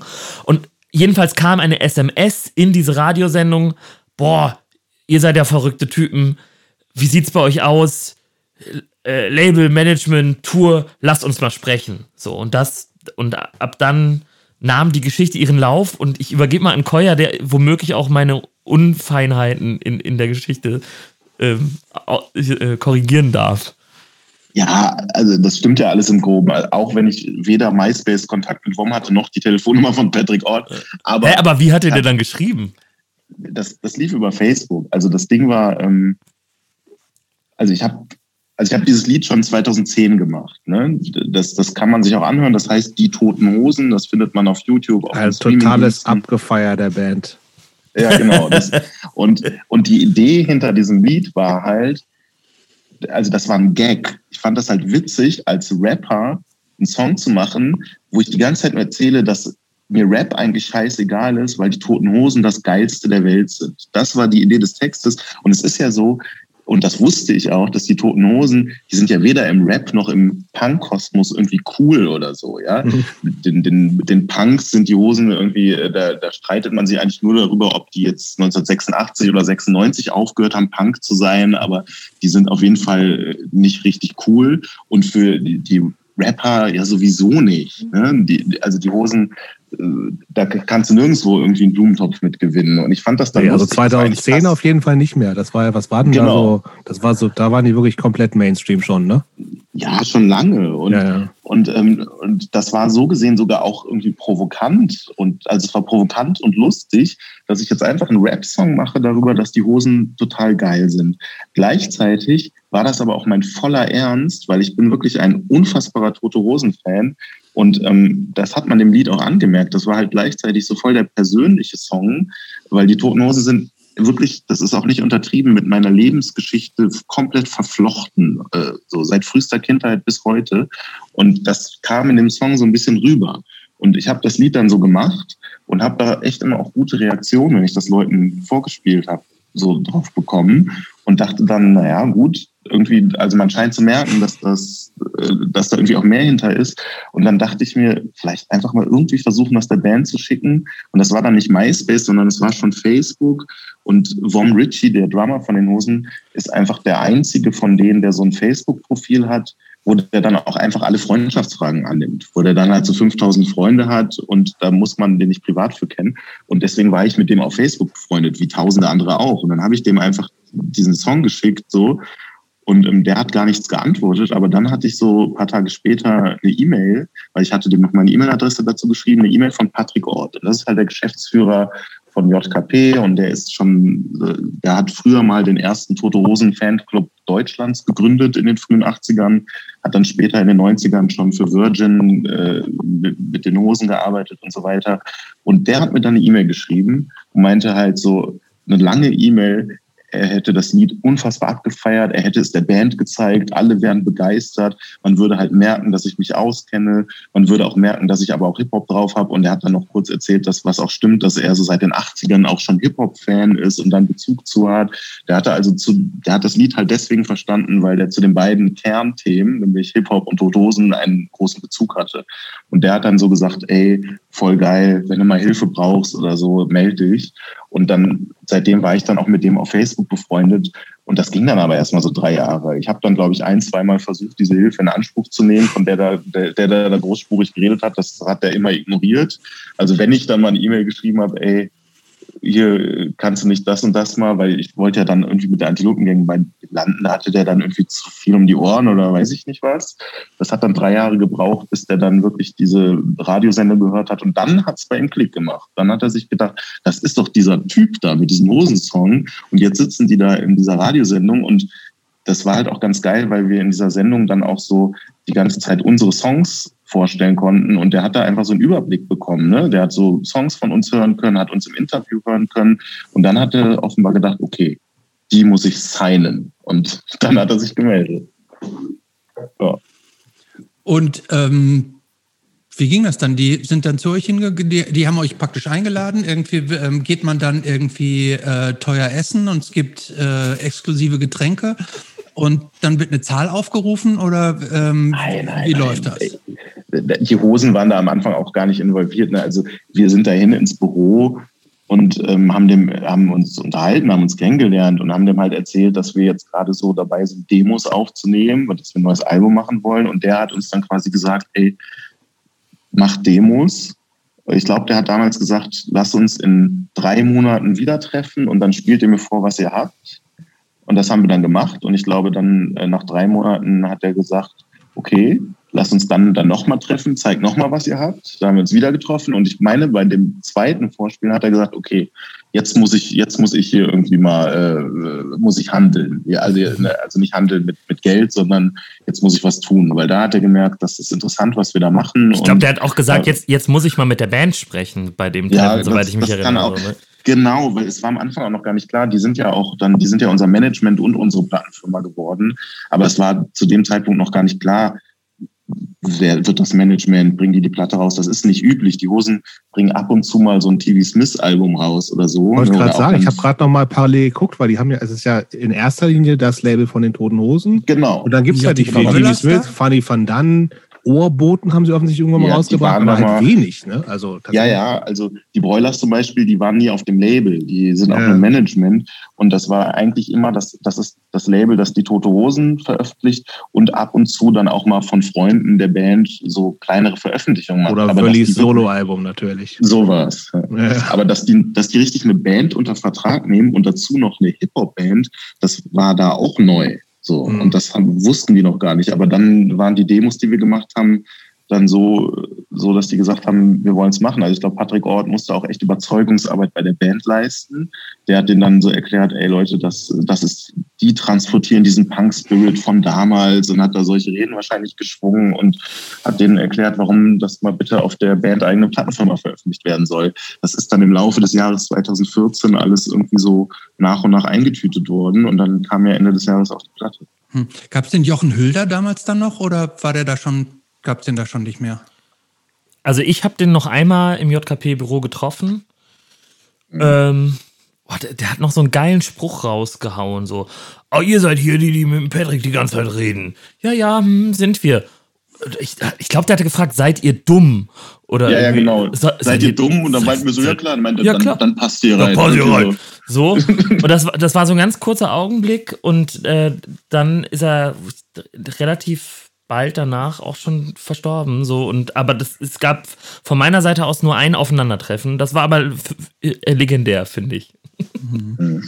Und war das für euch gleich. Achso, ja, mach achso. du erstmal. Nee, mach du erst. Also war für euch gleich klar, das ist, das ist, das ist ein Label, auf das wir Bock haben, weil, wie gesagt, das ist das Label der Toten Hosen.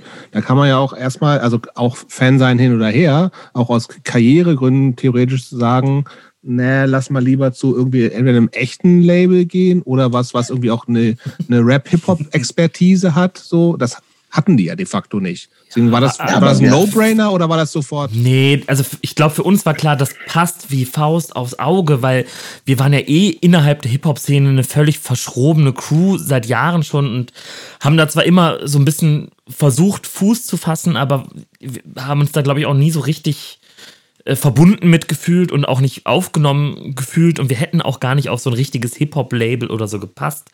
Also das war auf jeden Fall das Beste, was in dem Augenblick irgendwie für uns als Band um die Ecke kommen konnte. So.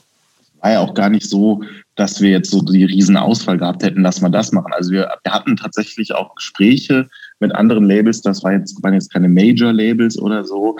Ähm, äh, für mich persönlich war das wie ein, ein Lebenstraum. Ja, also ich, auf diesem besagten Song Die Toten Hosen, da rappe ich die Zeile. Mein ja. Wunschlabel ist natürlich JKP. Und diese Zeile war auch, das habe ich 2010, ich glaube, ich habe es noch früher geschrieben, aber 2010 veröffentlicht. Das war auch ein Gag.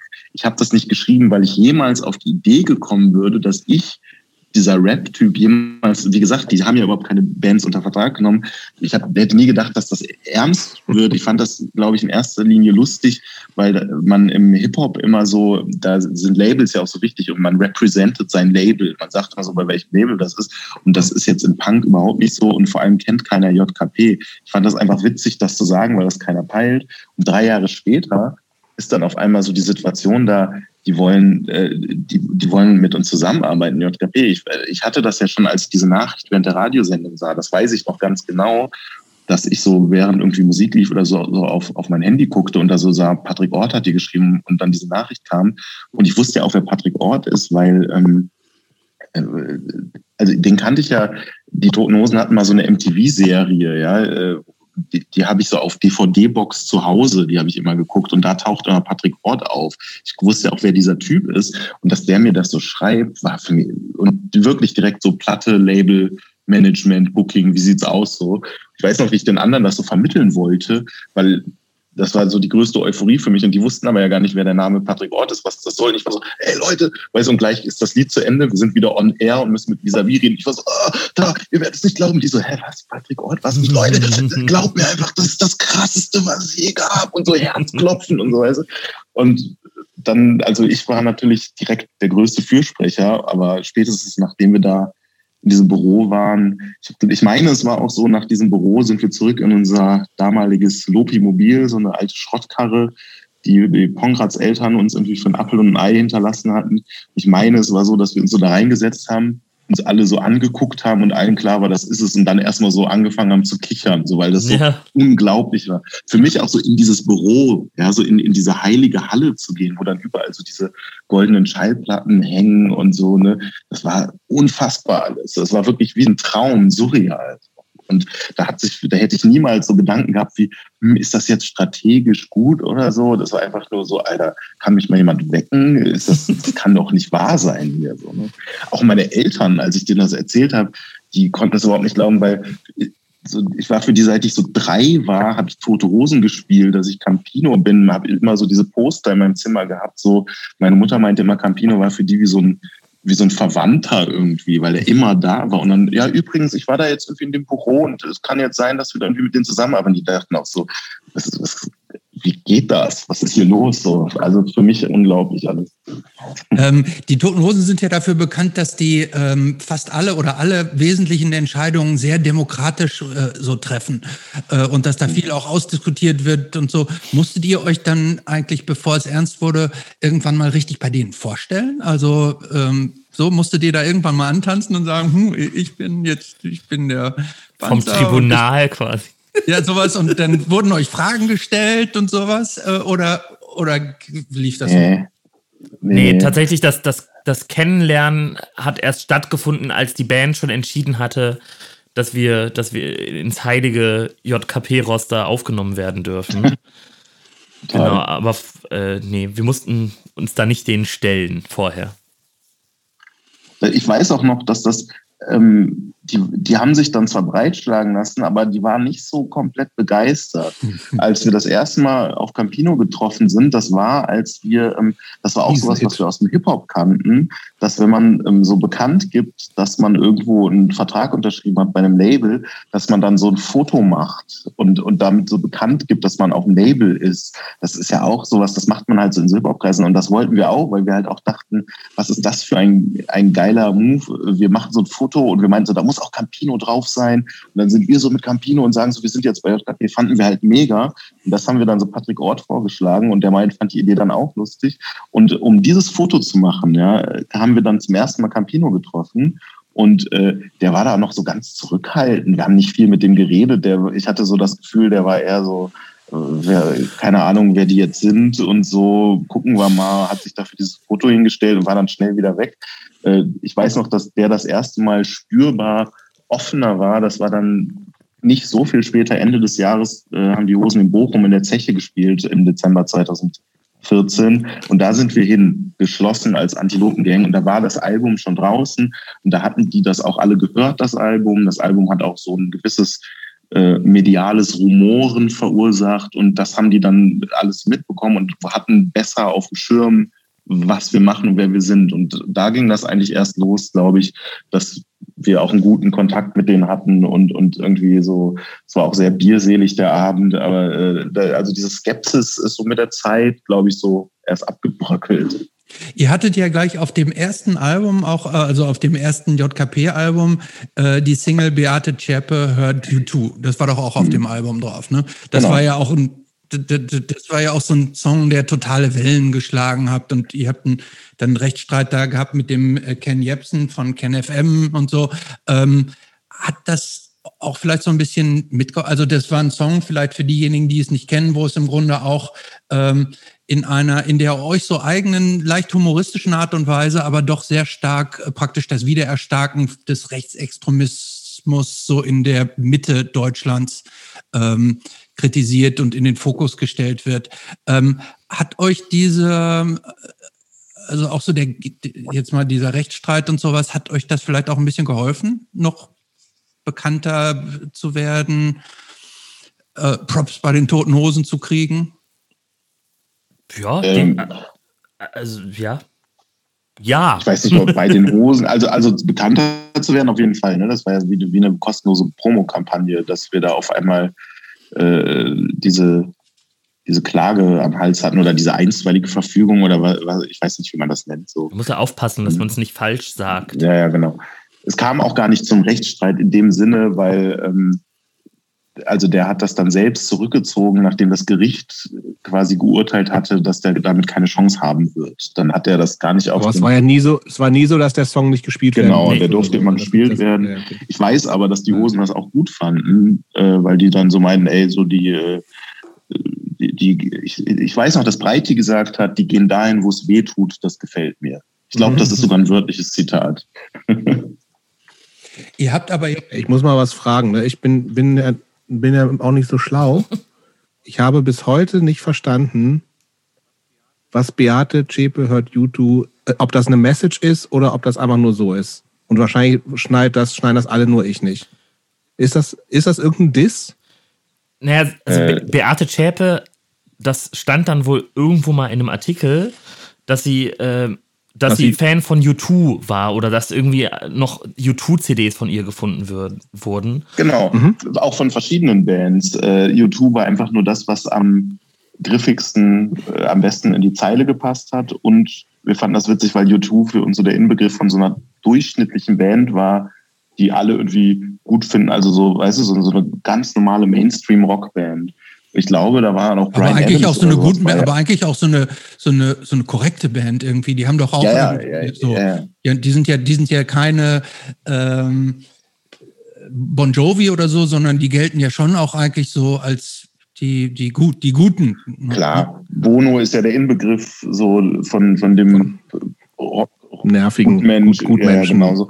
Und mhm. Äh, das war irgend, das war so eine kleine Zeitungsnotiz irgendwo, dass irgendwie die persönlichen CDs von Beate Zschäpe irgendwo gefunden wurden und da war halt U2 und Brian Adams drunter.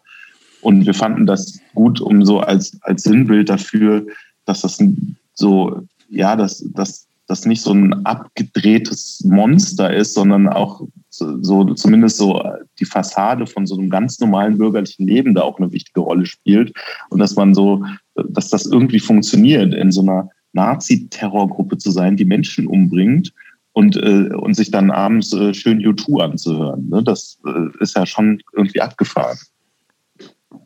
Alles klar. Ähm, wie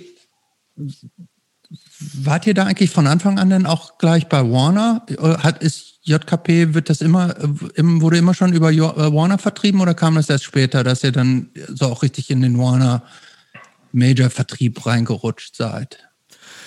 Nö, also seit wir da sind, arbeitet JKP mit Warner zusammen und alle Alben, die wir über JKP rausgebracht haben, wurden auch von Warner vertrieben. Hat sich das, äh, ich meine, äh, wenn äh, so Major-Label und sowas äh, gilt ja zumindest so in der, in der Punk- und, und in der Underground-AZ-Szene immer so als der Antichrist. Ähm, hat es da irgendwann mal so bei euch ähm, geruckelt oder hat es da Diskussionen drüber gegeben, ob das der richtige Weg ist? Oder habt ihr gesagt, ihr habt auch, äh, oder habt ihr gesagt, das ist scheißegal, wir machen, wir, wir, machen, wir wollen gehört werden und es ist uns egal, wer uns vertreibt? Ist ja, ist ja gar kein Major Label, ne? ist ja wirklich nur der Vertrieb. Vertrieb, ja. Mhm. Ähm, und, und JKP ist ja, äh, ist ja eigentlich, wenn man so will, ein Indie-Label, mit aber gewissen Eigenschaften, die man wahrscheinlich sonst eher bei Major hat, weil die mit den Toten Hosen natürlich ein Power-Seller haben und äh, um mal zu sprechen wie ein Major-Label. Und ähm, aber es ist ja nicht so, dass wir wie bei einem Major-Label dann da irgendjemand haben, der uns da jetzt irgendwie die ganze Zeit in unsere Musik reinreden will oder so. Ne? Also wir hatten ja eigentlich so die, die angenehmen Seiten von so einem Indie-Label und der Vertrieb der, der tritt da ja eigentlich nur als Dienstleister in Kraft und vertreibt halt die Platte und macht halt, was JKP dem sagt. So, ne? Insofern kann man das ja so nicht sagen. Wobei ich jetzt auch nicht glaube, dass wir jetzt so Berührungsängste mit dem Major-Label grundsätzlich gehabt hätten. Ne?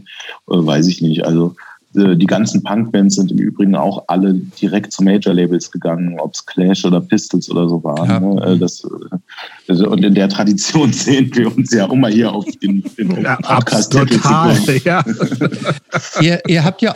Ich sehe auch keinen Unterschied. Nee, ich auch nicht. Ähm, ihr habt ja auch, ähm, was ich ja auch bei euch total interessant finde, ihr habt in euren Texten ja auch immer unglaublich starke Selbstreferenzen und die dann auch noch kombiniert mit Ironie. Ne? Also ihr, ihr rappt ja nicht nur über die Gesellschaften, über die Gesellschaft oder, oder was nicht gut ist in der Welt und über Nazis und über Sexismus oder, oder über Pizza, sondern ihr rappt ja auch viel über euch selbst. Äh, und es gibt da diesen Song, ähm, das äh, trojanische Pferd, den ich total ähm, interessant finde. Und jedes Mal stellt man sich ja wie bei vielem, was ihr so sagt, die Frage, was ist nun ernst oder was ist nur so in Anführungsstrichen. Ähm, also bei euch ist ja ganz viel so dieses, äh, diese, diese Selbstironie und wieder nochmal mit Ironie im Quadrat, so dass man immer so denkt, na, was ist es denn nun jetzt nun in Wirklichkeit? Ähm, vielleicht zu diesem Text, ähm, das trojanische Pferd, wenn ich den mal ganz kurz zitieren darf, damit wir wissen, worüber reden, wir reden. Mhm. Also bekannt aus Funk und Fernsehen mit Preisen überhäuft, mit dem Album in den Charts, weil es einfach läuft. Scheiße wird zu Gold. Wir können machen, was wir möchten, denn wir gelten für die Medien als moralisches Gewissen. Narrenfreiheit bei der Industrie. Man lädt uns gerne ein. Auf die Quotenrebellen kann sich jeder irgendwie einigen. Ein bisschen frech, aber schlau und so witzig und politisch und man schmückt sich mit uns, denn man gibt sich kritisch. Ein bisschen wie bei Ulrike, bevor sie abtauchte. Es ist unglaublich, was die Leute uns so abkaufen. Wir machen alles mit und heucheln Akzeptanz. Denn was keiner von ihnen weiß, wir verfolgen einen Plan, haben viel dafür getan, es in die Schweinewelt zu schaffen, mit dem einzigen Ziel, sie einstürzen zu lassen. Ähm, wird gegrinst. Ey, ich, äh, ich bin gerade ganz angetan, das mal so in, in vorgelesener, vorgetragener Form zu hören. Das entwickelt nochmal eine ganz andere Wirkung. also ich, ich, ich, hätte, ich hätte mich nicht getraut, das jetzt hier auch nur ansatzweise so anzurappen. Finde ich gut, Christopher. es ist von Koya, ähm, die Strophe. Und ja. äh, die ist ja genial, Koya. Das wird mir ja jetzt erst wieder klar. Danke. Ja, also die, ich glaube, das ist schon, ich finde das immer noch, eine, also muss ich mich auch selbst loben, eine, eine, ziemlich treffende Beschreibung von dem, was uns damals passiert ist. Ne? Äh, dieses, wie wir, als wir in diese, in diese Medienwelt reinkamen, wie wir da so ähm, aufgenommen wurden, wie wir dargestellt wurden. Dieses so, ja, das sind so die kritischen, mit denen kann man sich aber auch irgendwie gut schmücken. Die sagen dann auch mal was Freches und so. Die sind hier doch gern gesehen. Und äh, ich fand das damals sehr gut, das mal so zu sagen, so, ey, wir checken das schon. Ne? Also uns ist das schon klar, worauf wir uns hier einlassen.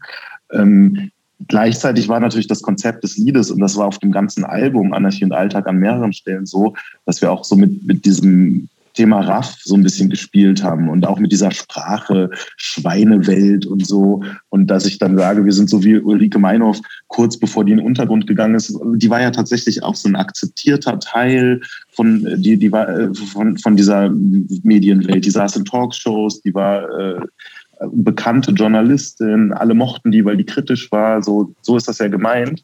Wir sind bis jetzt noch nicht in den Untergrund gegangen. Äh, da, da waren dann auch ein paar Leute, das weiß ich noch, so ein bisschen enttäuscht, weil die nächste Single war dann Pizza, die immerhin die immerhin aber auch noch diese Zeile hat, jeder Revolutionär braucht nur Pizza und Gewehr. Aber viele haben, weil Trojanisches Pferd war die erste Single, dann gedacht, wir ziehen das jetzt auf dem ganzen Album durch, dass wir jetzt die ganze Zeit nur gegen das Schweinesystem schießen. Für mich war das aber die ganze Zeit auch einfach ein Track-Konzept. Ne? Also einfach für einen Track sich dieses Konzept auszudenken, dass alles, was wir machen, äh, eigentlich nur ein Plan ist, damit wir unsere Guerilla danach äh, quasi äh, los, losstarten können. So. Äh, aber das ist natürlich also so ganz kann ich selbst nicht mal, glaube ich, aufdröseln, was genau jetzt ernst ist und was überspitzt und was Ironie ist, weil da ist schon auch ein Funken Ernst dran. Absolut, das, das kommt ja auch rüber, das finde ich auch, und ich finde, da, spielt er ja auch mit, dass, dass es immer so oft so ein bisschen hin und her pendelt. Ähm, genau. Ein kleines ja. bisschen drüber oder nicht, und, und aber auch diese Ungewissheit. Es gibt doch auch diesen anderen Song, ich habe jetzt, wie heißt der mit Inferno oder Inflagranti, äh, wisst ihr, welche ich meine? Wir ziehen durch die Lande und wo wir sind, da hinterlassen wir. Ah, mega vorbereitet. äh, sagt, sagt euch nichts? Doch. Äh, so ein Song, redet mal weiter, ich suche euch eben raus, der, der so ähnlich ist. ähm, ja, ich würde vielleicht ganz gerne mal dann zu den, also, also gerade spätestens, äh, also ich habe jetzt in der Vorbereitung, ich bin nicht so super vorbereitet, habe alles gehört, aber ich habe auch äh, vielleicht ganz kurz so zu mir, ich, am Anfang hat es mich irgendwie, da kannte ich halt die, die Hits, ne? Beate Zschäpe. Pizza kannte ich tatsächlich nicht, musste ich mir dann anhören, fand es erstmal nicht gut so. Und dann hatte ich so ein bisschen das, das, äh, und am Anfang war ich irgendwie so, boah, es ist, das ist mir zu viel, es ist zu viel dieses, was Christopher eben auch gesagt hat, so, was meinen die Typen ernst, was nicht. Es ist so, es springt die ganze Zeit hin und her. Also klar kriegt man dann ja auch schnell mit, ihr habt, ihr habt Haltungen, das, das ist nicht zu verkennen, das ist super. Aber irgendwie ist so, Ah, ich konnte das überhaupt nicht greifen. Dann habe ich, glaube ich, zuerst das erste Album gehört. Fand ich irgendwie auch so lala. Und dann habe ich aber natürlich, weil ich mich dann doch vorbereiten würde, viel, viel mehr gehört. Ähm, und ich glaube tatsächlich spätestens dann ähm, mit auch so Solo-Sachen nochmal von, von Kolja ja hauptsächlich, weil äh, Tobi hat ja gar nicht so viel Solo-Kram gemacht, ist mir das, die ja auch viel ernster sind, die noch was anderes sind, komme ich auch gleich nochmal zu sprechen, ähm, habe ich das Gefühl, dass A, besser verstanden zu haben, aber trotzdem irgendwie so, hatte ich erstmal so ein, aber ja, ich habe überhaupt nichts gegen, gegen, gegen Rap und Hip-Hop und habe das, wie gesagt, auch früh schon gehört und, und finde das, also ich höre tatsächlich auch Sachen, die ich inhaltlich ganz grauenhaft finde, wenn ich das Gefühl habe, die sind, die, die können was und ich finde dieses Spiel mit den Worten super. Das, hat, das ist ja auch was, was es einfach im Punk ja überhaupt nicht gibt, ne? Mhm. weil es einfach so wenig ist und diese, diese Referenzen, die ihr ja ohne Ende habt. Ähm, wie gesagt, um, um nur zum Ende zu kommen, also ich, ich finde es ich bin, bin, inzwischen echt super, finde es viele Sachen echt, echt spannend und gut und super interessant. Ähm, aber habe tatsächlich auch nicht so, bin auch so ein bisschen so, weiß manchmal nicht so richtig, was ist, was ist da jetzt so ein bisschen äh, kokettieren mit auch so klassischen Hip-Hop-Bildern äh, von ich scheiße auf alles, bin der Geiste, so diese ganze Battle-Rap-Thematik, die irgendwie auch so ein, ein bisschen schnell langweilig wird, so, ne? Ähm, das sagst das du. konnte ich nicht so richtig greifen. Das sage ich, genau. Also meine objektive Meinung. Mhm. Nee, also das, das, das, äh, das habe ich nicht so, das konnte ich nicht so richtig greifen. So. Ist, aber ist das was, was ihr ähm, nervt euch das, wenn Leute das nicht greifen? Oder ist ihr, ihr spielt da ja auch viel mit, ne? Also klar, ich, ich finde das, äh, also ich verstehe, wenn es Leute nervt. Ich weiß auch nicht, ob ich selbst, wenn ich nicht Teil der Antilopengang wäre, ob ich uns so geil fände. So, das frage ich, frage ich mich oft und habe da auch keine eindeutige Antwort drauf. Aber so ich selbst als Teil der Antilopengang mochte es immer gerne nicht so leicht lesbar zu sein und nicht alles eindeutig zu gestalten. Und ich glaube, in unserer Bandgeschichte, immer wenn ich oder wenn wir das Gefühl hatten, jetzt glauben die Leute uns gegriffen zu haben und, und eine Eindeutigkeit zu haben, haben wir, glaube ich, es ihnen in, in der Folge möglichst schwer gemacht, das wieder zu bestätigen. So und ähm, ja, das, dass das vielleicht Leute nervt, kann ich verstehen, gehört aber irgendwie dazu. Und ich denke auch tatsächlich, genau wie du sagst, wir sind wahrscheinlich nicht eine Band oder also zumindest nicht für alle eine Band, da hörst du ein Album, sagst, finde ich gut oder finde ich schlecht, sondern ich, ich befürchte, man muss, man sollte sich mehr mit uns beschäftigen, um es besser zu verstehen. Und dazu gehört auch genau dieses viele Selbstreferenzielle, was wir haben, was mich persönlich vor jedem Album sagen wir uns, lass mal nicht die ganze Zeit von uns erzählen, bitte. Es kann doch nicht die ganze Zeit um uns gehen. Aber dann schreibt man halt und es geht doch wieder um uns. Und irgendwie bleiben wir in diesem Antilopenkosmos drin und gibt glücklicherweise viele, die Lust haben, sich darauf einzulassen. Und ich glaube, wenn ich als Nicht-Antilopengang-Mitglied irgendwann über uns gestolpert wäre und hätte mich darauf eingelassen, dann ist kann die Reise auch spannend sein. Und es ist bestimmt auch lustig, das zu, zu beobachten und so wie ihr auch mal tief einzutauchen und früh anzufangen, die Sachen sich anzuhören und zu schauen, wie hat sich das entwickelt, wo tauchen Sachen wieder auf und so weiter. Was ist vielleicht eine Reaktion auf etwas, was man davor getan hat? So, ja, das ist irgendwie Antilopengang in a nutshell, glaube ich. Ich meinte über den hm. Song, den ich über, übrigens meinte, war, ist der Ruf ruiniert. So. Ah, der. Der ist für mich also ganz klar in einer Linie auch mit dem trojanischen Pferd. Ähm, bei, bei diesen Liedern, auch der Ruf ist ruiniert, ist auch oft so das Ding, dadurch, dass wir sehr oft auch in der Vergangenheit ironisch waren und die Leute das oft nicht einordnen konnten, konnten was ernst gemeint ist, dadurch haben wir heute oft auch die Situation, dass die Leute viel öfter denken, Sachen sind gar nicht ernst gemeint, obwohl sie ernst gemeint sind. Das äh, habe ich heute das Gefühl, ist voll oft so. Also der Ruf ist ruiniert. Klar sind da Sachen wieder so überspitzt und so, aber im Großen und Ganzen ist das ja eigentlich stimmt das ja irgendwie, was wir da sagen. Also die Kernaussage war jetzt gar nicht so, war jetzt gar nicht so doppelbödig. Also das ist ganz witzig. Wir waren so lange doppelbödig, dass die Leute jetzt die ganze Zeit einen doppelten Boden vermuten, genau, wenn es gar keinen ja, genau, gibt. Genauso, habe genauso hab ich's, äh, genauso hat sich auch für mich angefühlt. Mhm. Ähm, ich hatte gehofft, es wäre ein Tic-Tac-Toe-Cover. Ja, leider nicht. nicht. ähm, Nochmal ganz kurz zu dem, was ihr so musikalisch und textlich macht. Wir haben ja gerade schon darüber gesprochen. Bei euch ist es so eine große Mischung. Ne? Das ist immer, also häufig so ein bisschen lustig. Es ist häufig äh, kritisch es es ist immer oder überwiegend links, aber so eine große Mischung. Gleichzeitig habt ihr auch diesen, diesen äh, AZ-Hintergrund. Das erinnert mich, oder als ich, als ich auch angefangen habe, mit, mich mit euch zu beschäftigen, dachte ich am Anfang so ein bisschen, oh, sind das vielleicht die deutschen Beastie Boys? Hm? Das seid fragt sich unser, unser, unser Booker auch immer. Aber seid ihr ja irgendwie nicht, ne? Ähm, seid er nicht. Ähm, nee. denn, Sagt er das immer, unser Booker? Ja, also nee, der sagt das nicht, der fragt sich das, ob, ob wir das vielleicht sein ja. könnten. Ich, ich, glaube, das könntet ihr sein, aber ihr seid es, glaube ich, zumindest noch nicht, sagen wir mal so. Ja. Ähm, ich habe die Beastie Boys auf jeden Fall gedisst auf unserer letzten Platte, aber das ist wahrscheinlich auch was, was die Beastie Boys gemacht hätten. Ne? Ja, Scheiße. Ähm, aber die haben ja, die haben ja so ähnlich angefangen. Die haben ja auch als so eine Partyband angefangen. Gerade also, wenn ihr, als ihr erzählt habt, dass ihr am Anfang äh, ziemlich ja auch so vom Exzess getrieben wart, überwiegend äh, da auf jedem, bei jedem Auftritt besoffen und so weiter. So haben die Beastie Boys ja auch angefangen und haben dann irgendwann wir müssen fairerweise müssen wir sagen, die haben natürlich als Hardcore-Band angefangen. Ganz Ey, und Anfang. witzigerweise, dass, dass, dass, das nochmal ordentlich ja. ist. Platte habe ich, äh, ich gestern oder vorgestern noch gehört, es gibt diese Beastie Boys Platte Some Old Bullshit. Ja. Mhm. Trifft eher meinen Geschmack als die Hip-Hop-Sachen, muss ich sagen, tatsächlich. Ich war nie so Fan von den Rap-Sachen der Beastie Boys, aber das fand ich ganz geil, die, die so zu hören. Die waren ja einfach eine astreine Hardcore-Band. Ja, eine so. reinrassige ja, Hardcore-Band. Genau. Äh, ja. Stammen ja auch genau aus diesem CBGBs-Umfeld und so weiter.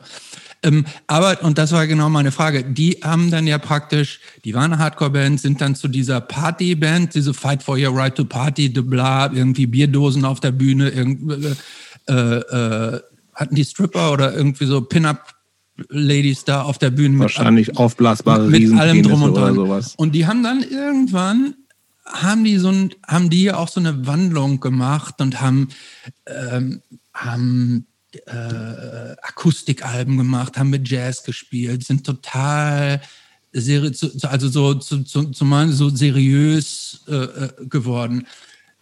Ihr habt so viele, bei der, bei der Gang zumindest, relativ viele auch so richtig poppige Elemente drin. Ja, ihr, habt, ähm, ihr habt sehr gefällige Harmonien. Es, ihr rappt ja auch nicht nur, sondern ihr singt auch. Da sind auch immer schon diese Piano-Sprengsel von Danger. Übrigens, ich dachte übrigens, bevor ich mich mit euch beschäftigt hätte und nur gelesen habe, dachte ich ja immer, der Typ heißt Dangaman. Ne? Dangadan. ähm, ähm, nee, ähm, das heißt, ihr seid so poppig. Und wenn man das dann aber komplementär, Kolja, auch mit deinem Soloalbum sich anhört, habe ich das Gefühl, als wenn du zum Beispiel auf deinem Soloalben so ein bisschen eine ernstere, äh, äh, äh, ernstere Seite von dir auslebst. Kann das sein? Dass also dieses so ein bisschen spaßige, so ein bisschen poppige, so ein bisschen gefällige, so ein bisschen, ihr habt ja schon fast Beatlesque Harmonien auch so in, in, den, in den Chorusen. Ähm, und als wenn praktisch diese, deine Solo-Sachen so ein bisschen so ein, so ein Sandkasten ist, in dem du sagst, hier kann ich jetzt mal so richtig real sein. Stimmt das oder vertue ich mich? Ja. ja. Ne, ich glaube, man kann anhand der Solo-Sachen dann ganz gut erkennen, was dann so mein Anteil eher ist bei der Antilopengang. Also es gibt ja auch bei der Antilopengang Songs wie zum Beispiel Gestern war nicht besser oder auch sowas wie 2013, die auch sehr ernst sind, wobei in 2013 wird auch schon wieder gesungen. Äh, aber verhältnismäßig wenig. Das sind jetzt auch meine persönlichen Lieblingssongs der Antilopengang. Ne? Wenn, wenn ich alleine ein Lied schreibe, dann wird das in der Regel kein lustiges Lied. Das kann schon sein, dass ich da Sprüche klopfe, aber das ist eher schwarzer Humor und eher bösartig vom Humor her. Also das ist eher so das, was ich eigentlich mache. Und wenn, und ich kann auch nicht singen. Also Tobi kann ja auch singen. Meistens singt Daniel die Sachen, aber Tobi singt immer mehr und die beiden können singen. Das kann ich gar nicht. Und ich habe aber, wenn ich alleine Mucke mache, auch gar nicht das Bedürfnis, dann jemand, der es könnte, zu fragen oder so, sondern mein persönlicher Geschmack ist auch viel mehr dann so straighter Rap-Sound, wo einfach gerappt wird. Die Texte sind ernst, kaum was mit Ironie, kein Klamauk. Äh, das ist tatsächlich so, es ist nicht mal so ein Masterplan, dass ich mir das verbieten müsste, sondern das ist einfach das, was so aus mir rauskommt. So. Mhm. Und äh, diese, diese lustigen Sachen, die kann ich schon auch schreiben, die schreibe ich auch im Antilopen-Kontext, aber das ist dann auch eher so, wenn wir zusammen uns ein Lied ausdenken oder wenn jemand eine Idee hat, dann fällt mir was ein. Ne? Das, das entsteht dann so im Gruppenprozess, aber ich alleine schreibe eher so, so schlecht gelaunte, spöttische Texte auf der einen Seite und auf der anderen Seite vielleicht auch so mehr so selbstmitleidiges persönliches Zeug. Ja, also das ist also alles aber auf jeden Fall eher düster. So, das ist auch Musik, die ich so oft auch hören würde eher so. Ne? Ich mag selbst auch nicht so Klamaukzeug. Also ich glaube, so ein Lied wie Pizza äh, könntest du mich mit jagen. Äh, als, also als Kolja Potkovic Musikhörer äh, würde ich da überhaupt nichts mit anfangen können. Ja, du, hoffe, du schreibst ja auch in, du, du äh, rappst ja auch in dem, in dem einen Song, ich weiß jetzt gar nicht mehr genau, welcher heißt, ein Solo-Song, wo du sagst, ähm, ich kann mit der Musik meiner eigenen Band eigentlich nichts anfangen und mit den ganzen Typen immer auf Tour gehen und mit dem Danger Dan ärgere ich mich immer. Genau. Ja. So, ähm, äh, wo man natürlich wieder nicht richtig weiß, irgendwie, wie weit ist da die Ironie da oder inwieweit ist, das ist ja so ein bisschen wie bei diesen Clowns im Mittelalter, die ironisch mhm. über irgendwas sprechen und Witze machen, aber irgendwo ist dann ja doch schon immer ein Kern Wahrheit da drin. Also es ist Hof, so ein bisschen Hofnarrentum sehe genau. ich da schon ja. bei also, Antilopen-Gang. Ne? Man kann mal so sagen, als, als äh, Koya mir das Demo von dem Song vorgespielt hat, war ich wirklich kurz richtig geknickt, weil ich okay. halt wusste, wie viel Wahrheit da drin steckt, ja. Mhm. Das ist nicht alles nur Gag und hihi ha ho, aber es ist auch trotzdem vielleicht nicht so böse, wie man denkt. Also es ist, wir sind jetzt keine äh, zerstrittene Band, die sich eigentlich hasst, so oder oder Nein. ja. Also das Lied ist definitiv nicht ironisch. Also ironisch, das würde ja heißen, dass das Gegenteil der Fall ist. Mhm. Die Frage ist vielleicht, ob ich das manchmal ein bisschen überspitzt und pointiert habe. Das habe ich. Mhm. Und ich habe natürlich auch die positiven Seiten einfach weggelassen. Die Idee des Songs war ja, die Idee war tatsächlich, ich sag mal, gnadenlos die Wahrheit, äh, aber natürlich nur die Sachen, die mich ankotzen. Das war ja das Track-Konzept. Ne? Deswegen, wenn ich, wenn ich die Wahrheit über alles, was ich jetzt nicht so geil finde, erzähle, plus das noch so ein bisschen überspitze, das soll ja auch gut klingen und dann, dann kann man Sachen auch vereinfachen, dann klingt das natürlich sehr brachial und dann ist Panikpanzer traurig. Er hat aber gleichzeitig auch gesagt, das ist ein mega Song. Ne? Also das ist ja, das ist halt so die Sache so. Ne? Also das ist ja trotzdem ein gutes Lied geworden. Ähm, aber auch hier so, also da, es gibt manche Leute, die hören das Lied und denken, das wären Gags. So, das wäre einfach, ich würde Spaß machen, so Augenzwinkern, so, mhm. so das Gegenteil von dem sagen, was ich meine. Das kann ich hiermit äh, auf jeden Fall dementieren. Dem ist nicht so. Und äh, mit was Pizza, ist denn? Achso, ja. Äh, also das sage ich ja in dem Song, glaube ich, sogar sage ich auch was zu Pizza oder so. Also ich habe aber eben auch gesagt, es gibt ja auch Lieder der Antilopengang, die ich sehr gerne mag. Und ich würde einfach hoffen, wenn ich nicht Teil der Antilopengang wäre, dass ich mich darauf einlassen würde und mich von Pizza nicht so abschrecken lassen würde, weil ich schon, ich ich grabe immer tief. Also ich entdecke immer neue Bands und wenn ich mich mit einer Band auseinandersetze, weil die mich interessiert, dann höre ich mir alles an, was die gemacht haben in chronologischer Reihenfolge. Und ich würde mir wünschen, dass die Antilopen-Gang dann doch dieses Interesse bei mir wecken würden und ich da dann so meine Perlen finden würde. So, ne? Mhm. Aber es gibt das, einige Aber das Lieder, geht, genau. Das, das war das, was ich, ja. Das hatte ich aber genau das, was ich vorhin versucht habe zu sagen. Das ist genau das, was ich hatte. Am Anfang dachte ich mir so, äh, okay, mhm. bisschen, bisschen Fun, bisschen links, bisschen, weiß ich nicht, aber irgendwie, aber und dann, also jetzt, wo ich viel gehört habe, plus äh, einiges an, an Solo-Kram, bin ich wirklich, also finde ich es wirklich richtig, richtig gut, bin beeindruckt, finde es spannend, auch wenn es nicht so ganz greifbar ist, aber das finde ich auch gut gleichzeitig, weil es ja auch irgendwie dann greifbare Sachen werden dann ja auch schnell langweilig und ihr seid überhaupt nicht langweilig. Ähm, wo wir gerade bei Solo-Kram sind, also wir nehmen das ja hier äh, Anfang Mai 2021 auf. Also Danger Dance Album ist gerade rausgekommen und gefühlt kommt man gar nicht umhin, das hören zu müssen, ob man will oder nicht. Es ist wirklich überall. Da kommen wir gleich auch nochmal ganz kurz zu sprechen. Ähm, aber es gibt wahnsinnig wenig Panikpanzer-Solo. Why? Mm, ja, also Koya hatte eben schon gesagt, dass vielleicht so seine Rolle oder das, was er zur Antilopen-Gang beiträgt, oft eher so ein bisschen das Ernstere ist. Und, ähm, und ihr habt schon festgestellt, es gibt ganz viel so poppiges, poppiges Zeug und so Beatles-hafte und Prinzenhafte Chöre und so. Das ist Daniels Teil.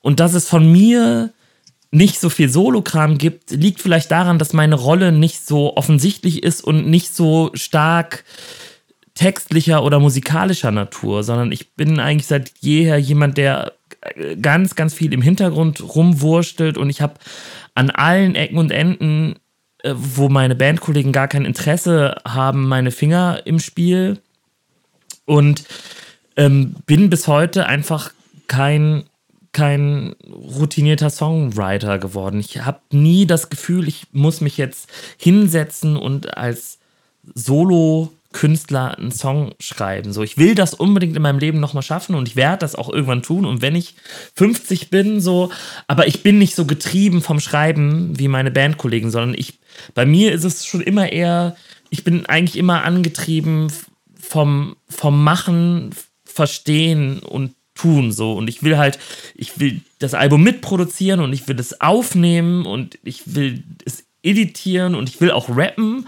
und ich will die Beats machen und ich will das Cover designen und ich will bei den Videos mitreden und ich will bis in jeden Funken mitmachen, aber ich mache halt alles so und mhm. dadurch bin ich einfach bis heute kein Solo-Künstler geworden, leider. Ähm, aber irgendwann wird es soweit sein.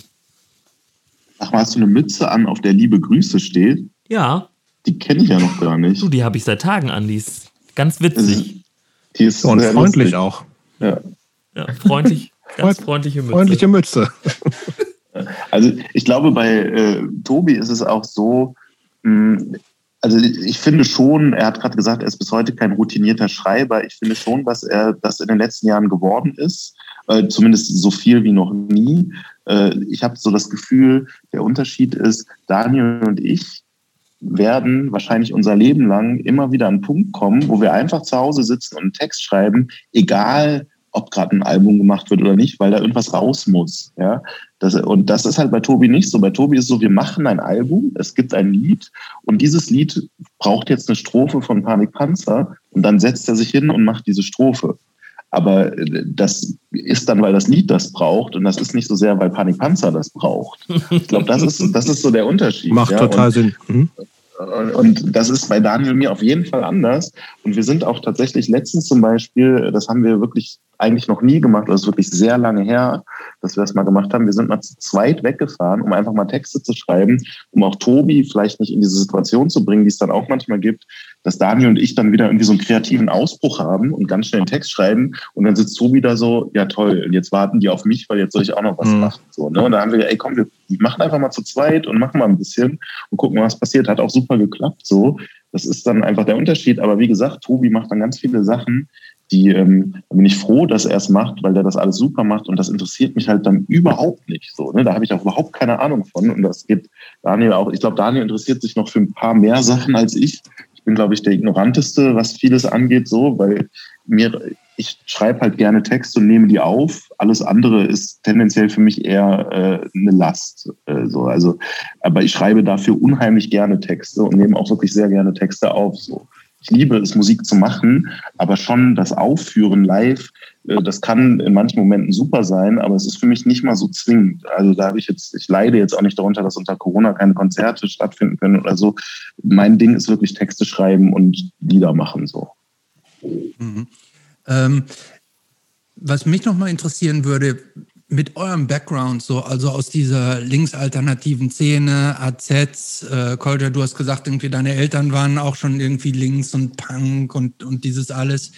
Ähm, wie hat sich das denn eigentlich für euch angefühlt, als auf einmal dieser riesige Erfolg da war? Ne? Also das geht ja äh, klar schrittweise, ähm, aber ähm, wie fühlt sich das an, wenn denn auf einmal auch, irgendwann spielt dann ja auch richtig viel Geld eine Rolle, so, ne? Wie, wie ist das denn so, dass man sich am Kopf kratzt und das selber nicht so richtig glauben kann? Oder ist das dann so, so naturally, ja, jetzt ist es endlich so, wie es sein soll? Also Beides. Äh, ich, ich, muss erstmal korrigieren oder, oder ich würde dir widersprechen, weil äh, es spielt nicht plötzlich unheimlich viel Geld eine Rolle. Das könnte jetzt so, könnte, man könnte dann so denken, wir sind reich geworden mit der Musik. Das erste, was irgendwann passiert ist, ist, dass wir überhaupt davon unsere Miete zahlen konnten mit Ach und Krach. Und jetzt kann man seine Miete zahlen und den Kühlschrank füllen damit. Aber ich bin bis heute nicht reich, so ich habe keine großen Rücklagen, ich habe keine Eigentumswohnung, ich habe kein Auto, ich bin nicht reich, so ne. Äh, aber als dieser Erfolg kam und, und man konnte seine Miete plötzlich damit zahlen, war ich ist für mich ein, ein Riesentraum in Erfüllung gegangen. So, das war jetzt nichts, wofür ich mich irgendwie geschämt habe oder so oder womit ich überfordert war. Ähm, das, das ist eigentlich, also das war das, das, das Allerbeste. Es wurde erst unangenehm, als man plötzlich mal im Zug erkannt wurde oder so und nicht darauf vorbereitet war. Aber ansonsten, jeder Schritt, den wir machen bis heute, der irgendwie sowas ist, was ich mir nie hätte träumen können, ist für mich immer die Erfüllung eines Traums und macht mich total stolz.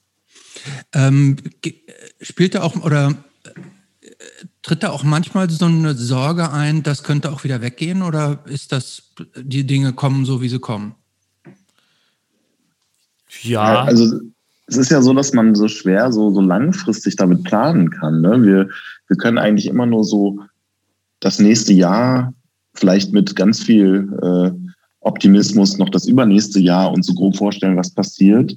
Aber man weiß ja nie so richtig. Und wir sind ja auch nicht so eine Band, äh, die jetzt so unfassbar riesigen Erfolg hat, dass wir jetzt ausgesorgt hätten und dass wir zu sagen könnten, wir gehen jetzt erstmal fünf Jahre in Urlaub und vielleicht machen wir dann nochmal eine Platte so, sondern bei uns ist ja auch wirklich immer nur so, okay, nächste Album, hoffentlich läuft das und dann können wir nochmal ein Jahr irgendwie so weitermachen. Und insofern ist natürlich das immer so ein bisschen so die Frage, wie lange geht das wohl noch? Ich habe da jetzt keine, keine Angst oder so, aber jetzt gerade während Corona so, also da muss man schon sagen, dass der Erfolg der Danger Dan-Platte jetzt gerade echt ein Segen für uns ist, weil äh, wir schon an einem Punkt waren, wo wir nicht mehr wussten, wo soll jetzt noch Kohle herkommen und wie können wir unsere Miete noch davon bezahlen. Ne? Die habt ihr wieder selbst quasi rausgebracht, ne? Eigenes Label gegründet und Genau, also wir hatten das Label schon äh, mal schon länger gegründet, weil wir da so unseren alten Backkatalog mit auf die Streaming-Plattform gestellt okay. haben. Aber das ist jetzt zum ersten Mal, dass wir so wirklich in großem Stil mit Tonträgern äh, und, und mit dieser ganzen Kampagne, die wir da gerade machen, dass wir es wirklich selbst machen. Das war auch für uns nochmal ein ganz wichtiger Schritt. Und was hat JKP da so? Was sagen die dazu? So von wegen, wir, äh, Leute, wir haben euch groß gemacht und jetzt legt ihr diesen ganz fetten Wurf hin, ähm, der euch mal endlich aus dem Studenten äh, und äh, so, so ja, aus, dem, aus dieser Studenten-Zielgruppe in den ganz breiten Mainstream äh, katapultiert und dann macht ihr eure eigenen Sachen und what about us? Äh, also so lief das ja nicht. Ne? Also die haben uns ihren Segen gegeben und die, die sind, würde ich sagen, auch stolz darauf. So, wir sind in freundschaftlichem Kontakt mit denen und äh, als wir erzählt haben, wir wollen eine Daniel-Platte machen, war so, ja, ist doch cool, mach doch mal. Ne? Also da kriegen wir auch Tipps und alles, wenn, wenn wir etwas nicht wissen wollen alles cool. Wobei man natürlich sagen muss, äh, diesen Riesenerfolg, den hat jetzt keiner von uns kommen sehen. Äh, Wäre das vorher klar gewesen, hätte vielleicht auch JKP gesagt, nee, komm, lass uns mal machen, ja. Würde ich jetzt auch nicht ausschließen. Ähm, wenn wir davon vielleicht ganz kurz mal sprechen können, das ist jetzt nicht euer Song, aber vielleicht könnt ihr trotzdem was ja dazu sagen. Also der Schlüsselsong dieses Soloalbums ist ja dieses Lied, ähm, das ist alles von der Kunstfreiheit gedeckt, ähm, wo es darum geht, dass man alles Mögliche unter dem Deckmantel der Kunst sagen kann. Und wenn es dann kritisch wird dann, äh, und vor Gericht geht, dann könnt ihr euch exkulpieren und euch auf die Kunstfreiheit berufen. Was ist denn eigentlich nicht von der Kunstfreiheit gedeckt aus eurer Sicht? Darf man alles sagen? Darf man alles verbreiten? Also es gibt ja diese Unterscheidung zwischen Schmähkritik und äh, Beleidigung oder nee, ich weiß es, also das, was der Böhmermann da mal ja. aufzeigen wollte. Ne? Mhm. Da war ja genau mhm. dieser Punkt. Natürlich gibt es Sachen, die sind dann irgendwann nicht mehr von der Kunstfreiheit gedeckt. Und äh, ich glaube, wenn man so will, ist das Danger Dan Lied da auch gar nicht so gewagt, wie es vorgibt zu sein, weil das ja ganz bewusst und genau die Sachen sagt, die halt gehen im Rahmen der Kunstfreiheit. Ne? Mhm. Ich glaube, wenn er an ein paar Stellen den Konjunktiv äh, weggelassen hätte, dann sähe die Sache schon mal anders aus. Aber da ist ja nicht ohne Grund überall der Konjunktiv. Mhm. Und ähm, ich glaube, es gibt ein paar Sachen, die, äh, mit denen kommt man halt nicht durch, wenn, wenn Leute sich massiv in ihren Persönlichkeitsrechten angegriffen sehen oder, oder sowas. Ne?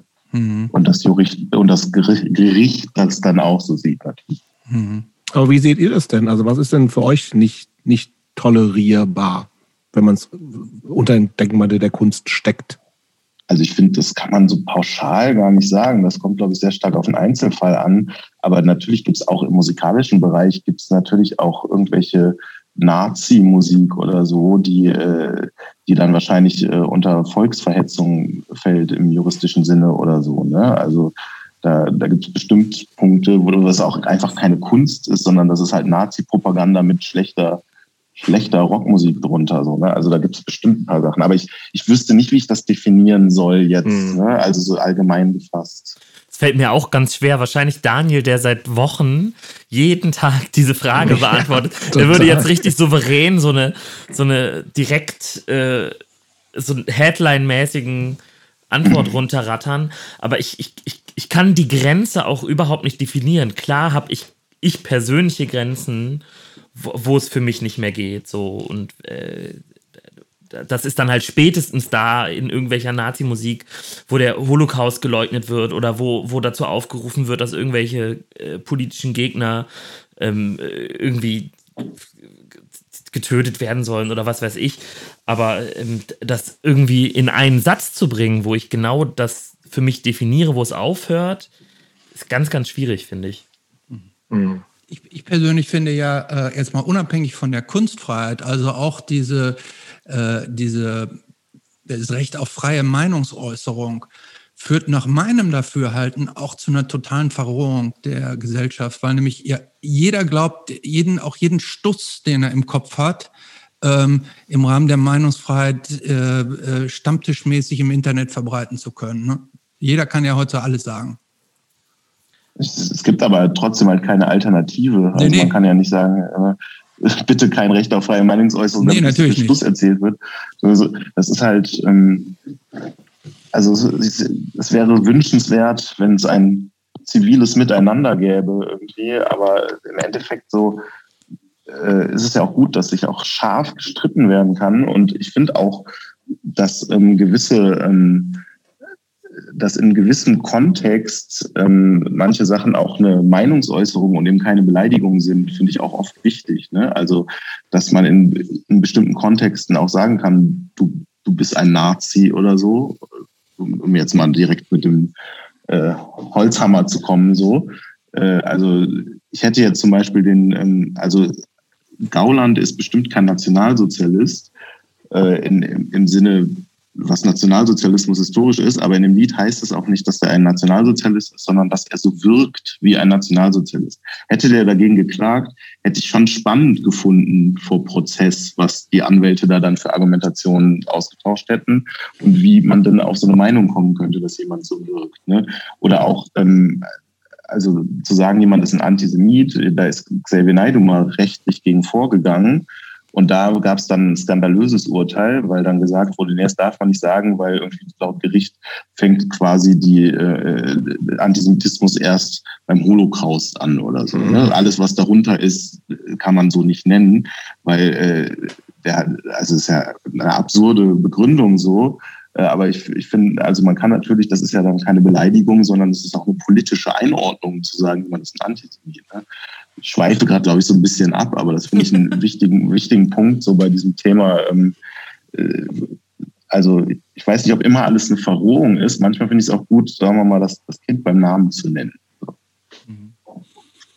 Ähm, Thema Kind beim Namen nennen. Ähm das ist ja auch was, was, was wir im Punk gerne machen. Ähm, diese ganzen Punk-Referenzen, also die ihr auch jetzt noch drin habt, also dieses Anarchie und Alltag, ab, angelehnt bei Monarchie und Alltag von den Fehlfarben, diese ganzen toten Hosen-Referenzen irgendwie auf auf Jürgen Knochenfabrik bitte nicht zu vergessen. Auf Jürgen Englers Party. Ähm, die, alles, die alles beste, Referenzen, die. Ich muss mal kurz sagen, mhm. die, die beste Referenz ist auf dem Adrenochrom-Album. Da sage ich nämlich, die Wirklichkeit und ich, we are pretty wakened und mache da mhm. aus einer Zeile von Duff und einer Zeile von den Sex Pistols eine neue Zeile. Äh, die, da bin ich besonders stolz drauf. Ja? Das, das ist die, die Wirklichkeit und ich sind nämlich pretty wakened. Ja? die, die will ich in dieser Aufzählung auch noch drin haben. Ähm, macht ihr das so für euch, auch wenn die meisten eurer Hörerinnen diese, ganze, diese ganzen Referenzen überhaupt nicht verstehen? Im besten Falle funktionieren die ja so, dass man sie gar nicht verstehen muss. Ne? Das ist ja eigentlich das Beste. Wenn die, die es checken, es checken, aber wenn man es nicht checkt, ergibt es trotzdem noch Sinn. So. Mhm aber ich, ich, ich mochte das irgendwie schon immer, das auch so als kleinen versteckten Gruß einzubauen. Also wir hatten das, ich, also ich habe früher irgendwie ein bisschen zu oft, glaube ich, auch irgendwelche Slime- Referenzen irgendwo eingebaut und so. Und ich habe dann immer so mir vorgestellt, das hört jemand, der, der das auch kennt, aber es kennen nicht alle und nur der versteht es und irgendwie mag ich das so als, als so kleines, als kleines Osterei. Aber werdet ihr da öfter darauf angesprochen? Nee. Oder ist es wirklich eher so, Ey, es ist sogar so, äh, dass äh, ich weiß, dass zum Beispiel Panik Panzer von vielen meiner Referenzen gar nichts weiß, weil er die selbst ja. nicht versteht. Und das kommt dann manchmal so Jahre später raus durch den Zufall, dass er dann so, ach so, das war eine Referenz. So, ich glaube, dass ähm, ich unfassbar viele Referenzen habe in, in fast jeder Zeile. Manchmal habe ich das Gefühl, weil mir immer irgendwas einfällt und durch den Kopf wird. Das sind auch nicht immer nur Punk-Sachen, das kann auch irgendwas aus Literatur oder Zeitgeschichte, was weiß ich sein. So, ich glaube, ich habe so viele Referenzen, dass wahrscheinlich auch kein Mensch außer mir selbst alle verstehen kann und so. Aber dafür, dass ich so viele Re Referenzen habe, bin ich doch verwundert, wie selten ich auf die angesprochen werde. Wie, wie und T-Shirts ist ja auch so ein Thema, ne? Also ihr tragt ja auch oft T-Shirts von relativ unbekannten kleinen Punkbands, zumindest ab und an. Also ich habe ein Glasses-T-Shirt habe ich nicht entdeckt, weil das kannte ich gar nicht. Das Tobi du angehabt in einem Video, ne? Mhm, stimmt. Äh, ähm, dann gibt es irgendwie, habe ich neulich mal, also jetzt nicht, nicht also von, von Daniel ein, ein Accidente-T-Shirt, also wirklich auch Sachen, die jetzt kleine Bands sind, so, ne? Ist, das, ist das auch so ähnlich, dass ihr sagt, das ist für uns auch so ein bisschen Gruß an die Leute, die es schneiden, weil ansonsten denken ja Leute, ja, nettes Design, kannte ich noch gar nicht von H&M. Ja, ähm, ich, ich, äh, auch das war für mich lange, jetzt äh, zur Zeit ist es nicht mehr so, aber gerade so um die Zeit, als wir Aversion rausgebracht haben, aber 2014 und die Jahre darauf, also war mein Kleiderschrank eh voll mit diesen ganzen Shirts, die ich nach irgendwelchen Konzerten im AZ gekauft hatte.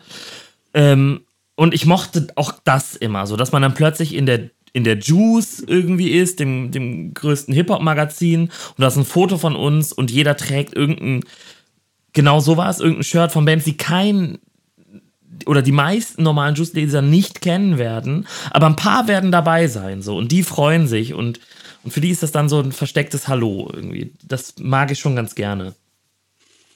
Wie, wie äh, ist das eigentlich für euch so, okay, dass ihr innerhalb dieser ganzen, in, innerhalb des Hip-Hop-Kosmoses auch so ein bisschen eine Sonderstellung einnehmt, denn also ihr sprecht euch ja auch ganz ausdrücklich gegen viele Dinge aus, die eigentlich im Hip-Hop total normal und etabliert sind. Ne? Ihr habt dieses Lied gegens Kiffen, ähm, ihr habt ein, ähm, was ihr früher selber auch gemacht habt, zumindest nach den Texten, dann äh, sprecht ihr euch auch sehr deutlich gegen den Sexismus im Hip-Hop aus. Ähm, da äh, wird euch im Zweifel nicht nur auf die Schulter für geklopft. Ähm, ist euch das egal, dass ihr oder macht ihr das mit Absicht auch innerhalb dieses Hip-Hop-Kosmos eher so die, die Underdogs, die Eigenständigen zu sein, die jetzt nicht auf irgendeiner Welle mitreiten? Hm. Irgendwie, also es ist ja auch eine selbstgewählte Rolle. Ne? Also wir müssten das ja auch nicht alles so sagen und immer zu unseren Finger in die Wunde legen. Ähm, ich habe mittlerweile irgendwie meinen Frieden damit gemacht. Es gab definitiv mal Zeiten, wo zumindest wir beide, bei Danger Dan war das immer ein bisschen anders, äh, wo wir schon auch irgendwie mehr so auf Akzeptanz der Hip-Hop-Szene geschielt haben. Das gab es auch mal eine Zeit lang. Aber ich glaube, aus heutiger Sicht, sogar damals waren unsere Texte aber auch schon viel zu speziell. Also das hätte so nicht klappen können. Ne? Also dann hätten wir uns auch mehr auf dieses Hip-Hop-Game einlassen müssen. Und das haben wir eigentlich nie so richtig gemacht. Nicht mal, als wir uns so angezogen haben. und irgendwie mittlerweile, also ich muss jetzt, ich, ich bin, bin steinalt, ich muss jetzt nicht mehr versuchen, irgendwie in der Hip-Hop-Szene zu gefallen. Der, der Zug ist, glaube ich, abgefahren. Äh, aber ich fände es trotzdem manchmal gut, wenn die honorieren würden, dass wir aber trotzdem, dass wir gute Rap-Musik machen. So, dass wir jetzt mit den Inhalten da diametral gegen gehen, irgendwie, das ist ja irgendwie klar. Und wie gesagt, das machen wir auch ganz absichtlich. Ich würde aber auch nochmal unterscheiden zwischen so einem Lied gegen Kiffer, ähm, wo, wo halt klar war, das wird richtig viele richtig, richtig ärgern und das hat auch bestens funktioniert. Und irgendwie ein Statement gegen Sexismus, wo du eigentlich eher äh, einen Schulterklopfer für bekommst, so und wo man eigentlich eher genau für diese Rolle von, von den Medien auch so ein bisschen hofiert wird und sie sagen, hier, schaut her, die Antilopengang, die können auch ohne Sexismus. Also das ist ja irgendwie nichts richtig Gewagtes in dem Sinne. Aber wenn man ein Lied gegen Kiffer macht, dann kommen die Morddrohungen rein von den psychopathischen Kiffern. Ähm, und das finde da, da wird es schon spannender für mich. Ne? Also ich mag das auch, dass wir eine Band sind, die, die, wo, wo bestimmte Positionen klar sind. Aber ich finde dann so den Antisexismus nicht so spannend, wie so einmal voll reingrätschen und den Kiffern eins drüber hauen. Und es funktioniert auch noch so fabelhaft. Das macht einfach Spaß irgendwie. Und da kommt dann vielleicht auch so ein bisschen, also da kommen wir vielleicht ein bisschen zurück zu dem, wo wir vor anderthalb Stunden waren. Das ist vielleicht einfach bis heute auch die Freude daran, mal so ganz billig nicht zu gefallen irgendwie. Aber auch wirklich billig. Also eigentlich sieht, sieht ja jeder so, okay, die machen jetzt als Hip-Hopper ein Lied gegen Kiffer. Ist ja klar, was passiert. Aber es funktioniert und ist geil. Fühlt sich gut an. Aber das ist ja inzwischen auf einem völlig anderen Level. Ne? Also ich weiß, ihr, ihr seid schon, also die Band ist ja quasi im Mainstream angekommen. Also vielleicht ihr nicht als Typen, aber als Band auf jeden Fall. Ähm, und du hast ja eben schon, also ich weiß nicht, wie, wie ernst das jetzt gemeint war mit, mit Morddrohungen von Kiffern. Da, da denke ich mal, das, ist dann auch vielleicht nicht so ernst, aber gerade irgendwie auch Doch, mit eurer also ich meine, klaren... Das meine ich ernst. Also die, die Reaktion Genau, auf die ich wollte es ein bisschen echt heftig. breiter machen. Ja. Weil ihr werdet ja, also dadurch, dass ihr klare Haltung habt, also insbesondere halt, also auch die ganze Ge- gegen Rechtshaltung und, und auch gegen Sexismus und so, das ist ja irgendwie, ähm, und dann so in der Öffentlichkeit zu stehen, ist ja natürlich auch was, was äh, Kritik gibt und auch wegen irgendwelchen ähm, Beate Zschäpe-Songs werdet ihr wahrscheinlich auch schon irgendwie angegangen worden sein. Ähm, was war da so das Krasseste und wie kann man denn damit eigentlich einen Umgang finden als öffentliche Person? Geht das überhaupt? Ähm, also vielleicht sind die krassesten Sachen auch jetzt gerade mit Danger Dance Lied, ne, wo sich dann so prominente Figuren aus, aus der rechtsradikalen Szene dann zu Wort melden. So. Ähm, ansonsten sind das ja oft so über die Jahre dann immer mal so vereinzelte Kommentare oder vielleicht auch mal eine E-Mail irgendwo. Also ich habe nicht das Gefühl, ich glaube nicht, dass da mal so ein Punkt war, wo ich wirklich das Gefühl hatte, jetzt fühle ich mich akut bedroht. Ne? Also das, dafür war das nicht regelmäßig oder nicht massiv genug so. Ähm, aber ich, andererseits kann es auch sein, dass ich manche Sachen ein bisschen unterschätzt habe. So, ne? Also das, das kann halt auch sein. Äh, und äh, weil ich glaube, es ist auch nochmal was anderes, wenn man in Berlin wohnt zum Beispiel oder so und, ähm, und jetzt mit diesem Song so ich, ist schwer einzuordnen so, aber man, man sollte auf jeden Fall, glaube ich, da auch sich nicht verrückt machen, weil dann wird man halt auch irgendwann paranoid irgendwie. Das ist so Ah, schwierig. Ich habe, also die, die meisten Drohungen, die, an die ich mich erinnern kann, die waren ja irgendwie im Internet so. Das waren halt Mhm. irgendwelche Kommentare, irgendwelche Nachrichten, irgendwelche E-Mails. Ja, immerhin finde ich. Also Ähm, ja, aber da habe ich so sehr früh für mich auch den Beschluss gefasst, dass, dass ich das nicht so nah an mich ranlasse, weil, also gerade als wir Beate Zschäpe Hört You2 rausgebracht haben, da war das sehr massiv viel. Jetzt äh, um Danger Dance Release herum hat das auch wieder so einen Peak erreicht. Und ich will das nicht so weg, wegstreifen und sagen, so, ja, da, da schreibt halt einer, sondern das kann ja wirklich zu einer ähm, reellen Be äh, Bedrohung werden. Aber ich glaube, die, die, also meine Strategie, dass ich das halt irgendwie ja, versuche nicht zu ernst zu nehmen, nicht zu nah an mich ranzulassen und einfach so, ey, löschen oder nicht beachten, weiter geht's, hilft mir auf jeden Fall. Wenn, wenn ich mich jetzt den ganzen Tag verrückt machen würde, ob, ob, ist das jetzt wirklich eine Bedrohung oder nicht, da kommt man ja, also wird man ja irre, so.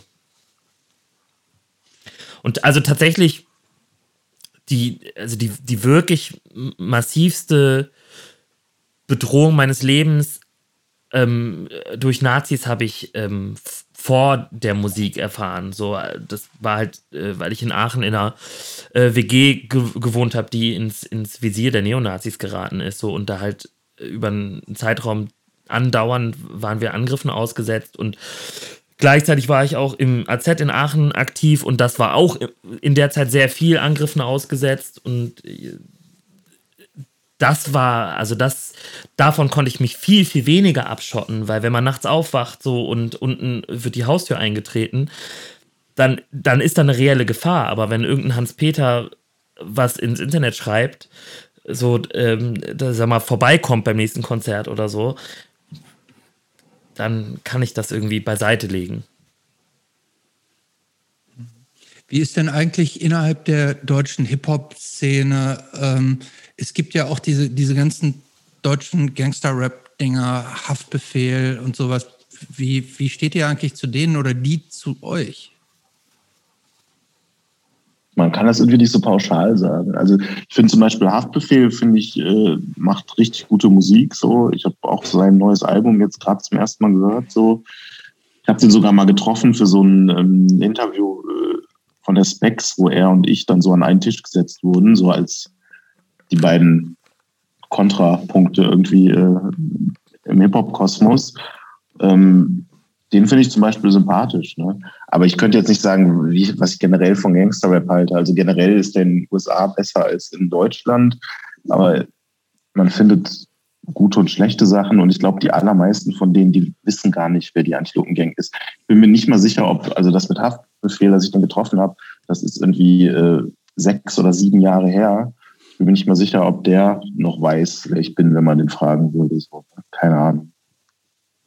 Ist so jemand wie Haiti, ist das, gilt das auch als Hip-Hop-Rap oder ist, ist das. Ah, klar. Ja, ne? ja, das ist eine Rapperin. Das ist eine Rapperin, ja. Sehr gut auch übrigens, finde ich. Ähm. Hm, finde ich inzwischen auch. Also ich, da, das passt ganz gut, weil ähm, also ich bin inzwischen zweifacher Vater. Mein ältester Sohn ist, wird bei zehn und da spielt Deutschrap eine große Rolle. So, ne? Und das ist ja jetzt, also klassischerweise, und das hat angefangen mit wirklich auch für mich schwer aushaltbarem Kram wie Loredana und also wirklich, wo ich es auch inhaltlich das schwierig fand. Ähm, der hat jetzt, als ich jetzt irgendwie angefangen habe, irgendwie mich hier drauf vorzubereiten und viel so, also Antilopengänge gehört habe und so, das finde find ich inzwischen auch gut, was ich cool finde. Ähm, aber äh, die Frage, die ich habe, weil, also Deutschrap ist jetzt, also vielleicht und ihr zählt ja im weitesten Sinne dazu, wenn auch irgendwie halt nicht so richtig, ne, ist halt auch so ein Ding, was extrem viel von sehr, sehr, sehr jungen Menschen konsumiert wird. So, und das, gerade wenn es halt groß ist und das, ihr habt ja große Hits, ähm, wie sehr beeinflusst einen das, wenn man weiß, das sind acht, neunjährige Kinder, die hören meine Texte und ich kann ja eigentlich gar nicht mehr sagen, was ich sagen will, weil es eben sich an Kinder richtet. Und das ist bei eurer Musik bestimmt auch so. Bestimmt, aber ich glaube zum verschwindend geringen Teil. Also ich habe das, wenn ich schreibe, gar nicht vor Augen, dass ein Kind das jetzt hören könnte oder ganz, ganz selten. Und ähm, wir, wir sind auch schon eine ziemliche Boomer-Band, muss man sagen. Also äh, mhm. unser, unser Publikum ist zwar, also ist eine sehr, sehr, geht über wirklich eine sehr breite Altersbandbreite, aber tendenziell doch irgendwie Ü25, würde ich sagen, oder so. Und dass jetzt irgendwie Kinder das hören könnten, hätte ich gar nicht vor Augen. Also es gibt auch Kinder auf unseren Konzerten, wahrscheinlich sogar mehr richtige Kinder als bei anderen Rap-Konzerten, ähm, weil dann teilweise auch Familien kommen und sowas zu uns. Aber nee, eigentlich nicht. Nee. Also ich habe das beeinflusst mich nicht. Und ich fühle mich auch. Bist du, bist du Vater, Tobi? Ich bin als einziger kein Vater.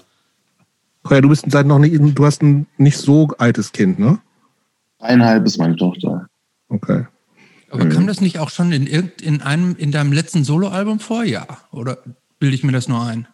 Ja, also in dem Song Hauptsache Kohle, da sage ich, also den habe ich geschrieben, während meine Freundin schwanger war, da sage ah, ich, dass okay. ich Vater werden werde. Ah, als das dann veröffentlicht wurde, da war sie dann auch schon irgendwie anderthalb oder so. Es hat dann wieder alles ewig gedauert. Aber ähm, dadurch, dass sie jetzt da ist und auch manchmal Antilopengang hört oder hören will, fallen mir auf jeden Fall Sachen auf, über die ich vorher nicht nachgedacht habe. Ne? Ich glaube eigentlich nicht, dass das, also bis jetzt hat es noch nicht dazu geführt, dass ich mich da selbst limitiere. Das würde ich, wäre, glaube ich, eh nie meine Herangehensweise. Meine Herangehensweise wäre immer erstmal alles schreiben und wahrscheinlich auch aufnehmen und dann vielleicht zu einem späteren Zeitpunkt überlegen, ob man nicht doch was ändern will. Ne? Wenn, wenn mich jetzt irgendeine Zeile dann doch nicht mehr loslässt und ich immer damit hadere, dann merke ich das ja und dann ändere ich die halt. Aber bei ihr, also wir haben zum Beispiel auf dem Album Abbruch, Abbruch so ein Lied Smauldo, wo wir die ganze Zeit rumschreien, halt dein Maul, halt dein Maul, halt die Fresse und so. Und äh, das ist mir dann doch irgendwie so ein bisschen unangenehm, wenn die das hört und, das, und sie das dann so nachruft und die weiß auch, dass ich das bin, schreit dann immer halt dein Maul. Das ist noch nicht mal so schlimm, das könnte man auch lustig finden, aber irgendwie denke ich dann, meine Güte, muss irgendwie auch nicht sein. Und äh, sowas vielleicht, ne? Aber irgendwie, also da, da bin ich dann auch doch äh, ganz normaler äh, Vater, dem das dann unangenehm ist, wenn die in der Kita halt dein Maul schreit. Ja, oder kommt, ja, und, äh, kommt, kommt da nicht. Einfach, das ist ja krass irgendwie so, weil es einfach so, das ist, da, da ist ja auch so viel, was man, was, also was man vielleicht sagen kann, also das ist ja bei euch jetzt nicht so, aber bei anderen Sachen, wo ich sage, aber du musst, du musst ja ganz viel erklären und auffangen eigentlich so. Ich sage, mhm. ja, nee, mh, hm, guck mal, wie der jetzt irgendwie oder die über Typen oder natürlich hauptsächlich die Typen über Frauen reden, das ist vielleicht nicht so cool und so. Also ich finde es anstrengend, weil es eben verständlich ist, so, ne? Wenn die jetzt äh, keine Ahnung, so einen Gangnam-Style hören oder irgendwo unverfängliche deutsche Musik von Wanda oder so. Das ist so, ja, das, das ist einfacher. So. Und das ist bei euch natürlich nicht so extrem, aber da gibt es natürlich auch ganz viele Referenzen. A, die, die natürlich Kinder nicht schneiden, das, das ist ja erstmal okay. Aber auch so Sachen, wo ich dann sage, okay, ich muss das jetzt nochmal, ich muss das irgendwie als Vater von einem Jungen, der das natürlich irgendwie schneit oder irgendwie, aber eben dann noch nicht, muss man eben so viel so, es, man müsste es irgendwie begleiten, habe ich das Gefühl. Und andererseits ist das natürlich ätzend, weil ich habe auch keinen Bock, irgendwie äh, daneben zu sitzen und dir sagen, ja, das bedeutet das und das bedeutet mhm. das. Und das ist ja auch, das, so, so funktioniert Musik ja auch eigentlich überhaupt nicht so. Das finde ich, das ist an also, Deutschrap und Kindern so diese schwierige Kombination. Ich, ich denke mir auch, also, keine Ahnung, ich habe ja auch so in, in, in, meiner frühen Jugend Kassierer gehört und, und wie heißen sie, die, die, die Aber nicht mit acht. Nee, nicht mit acht, vielleicht, aber auch nicht so spät. Oder mit neun. Die, die arschgefickten Gummizofen oder wie die heißen und so. Ja, ja. Und vorhin hatte ich von diesem Dynamite Deluxe Demo-Tape gesprochen und ganz kurz darauf kam schon äh, Cool Savage und hat mein Gehirn gesprengt äh, mit seinen äh, Raps, wo der nur sehr explizit irgendwelche ja. Sexdinge und so und auch, auch viel Zeug, was nicht cool ist, so.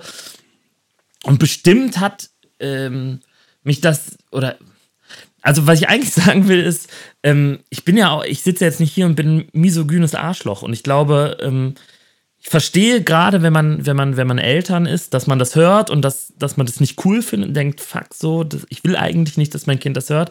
Andererseits denke ich, irgendwie kann man ja bestimmt auch darauf hinwirken, dass das Kind das lernt, selbst zu reflektieren und und einzuordnen. Und wenn das halt eine Zeit lang halt dann sexistischen Rap hört, okay, so dann, das heißt nicht, dass das Kind verloren ist oder so. Nee, klar, bin ich voll bei dir.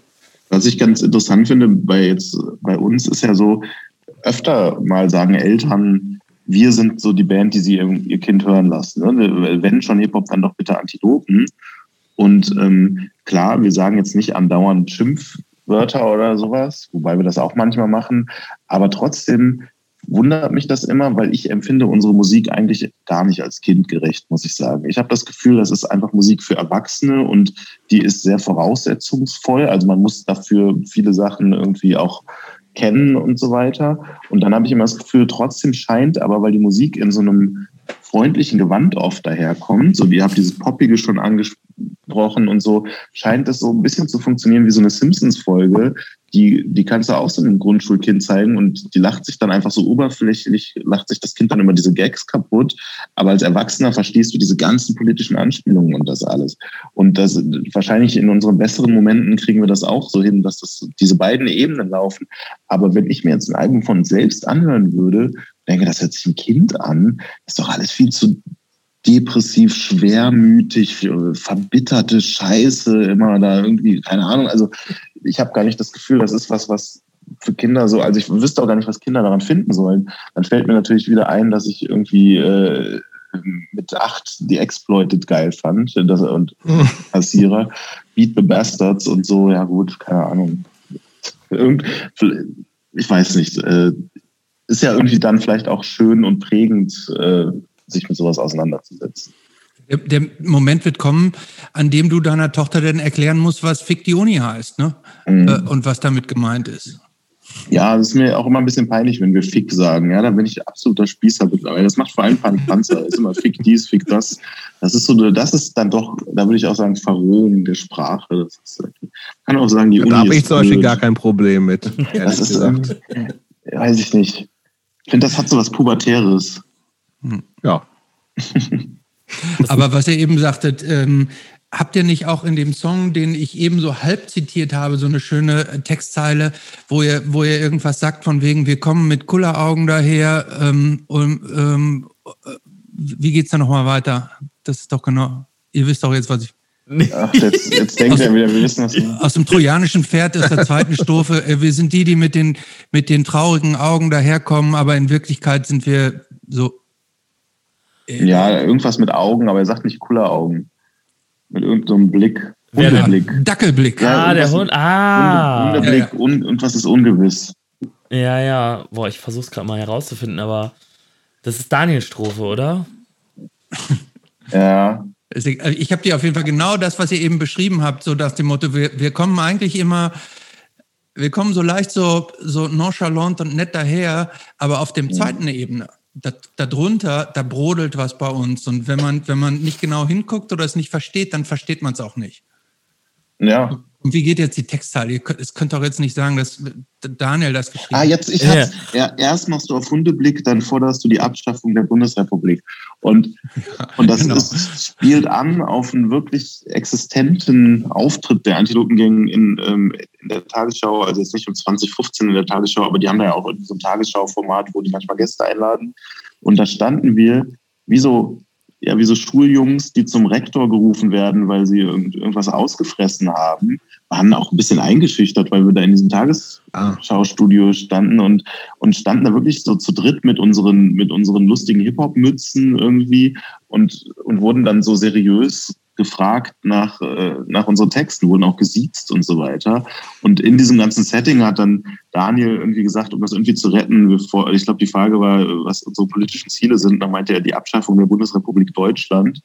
Und ähm, es war da äh, noch nicht ganz, also das könnte ja heute auch ein Querdenkerspruch sein, von wegen Deutschland GmbH und so. Es war da, glaube ich, noch nicht ganz so, war auch nicht so gemeint. Und ähm, darauf bezieht er sich, aber es war auch in der Situation so, ne? Der hat das dann nicht so in so einer, mit so einer Attitüde gesagt, dass er da jetzt jeden Moment den Laden auseinander nimmt, sondern der stand da schon eher mit Hundeblick. Und äh, also das klingt auch irgendwie cooler, als es war, glaube ich.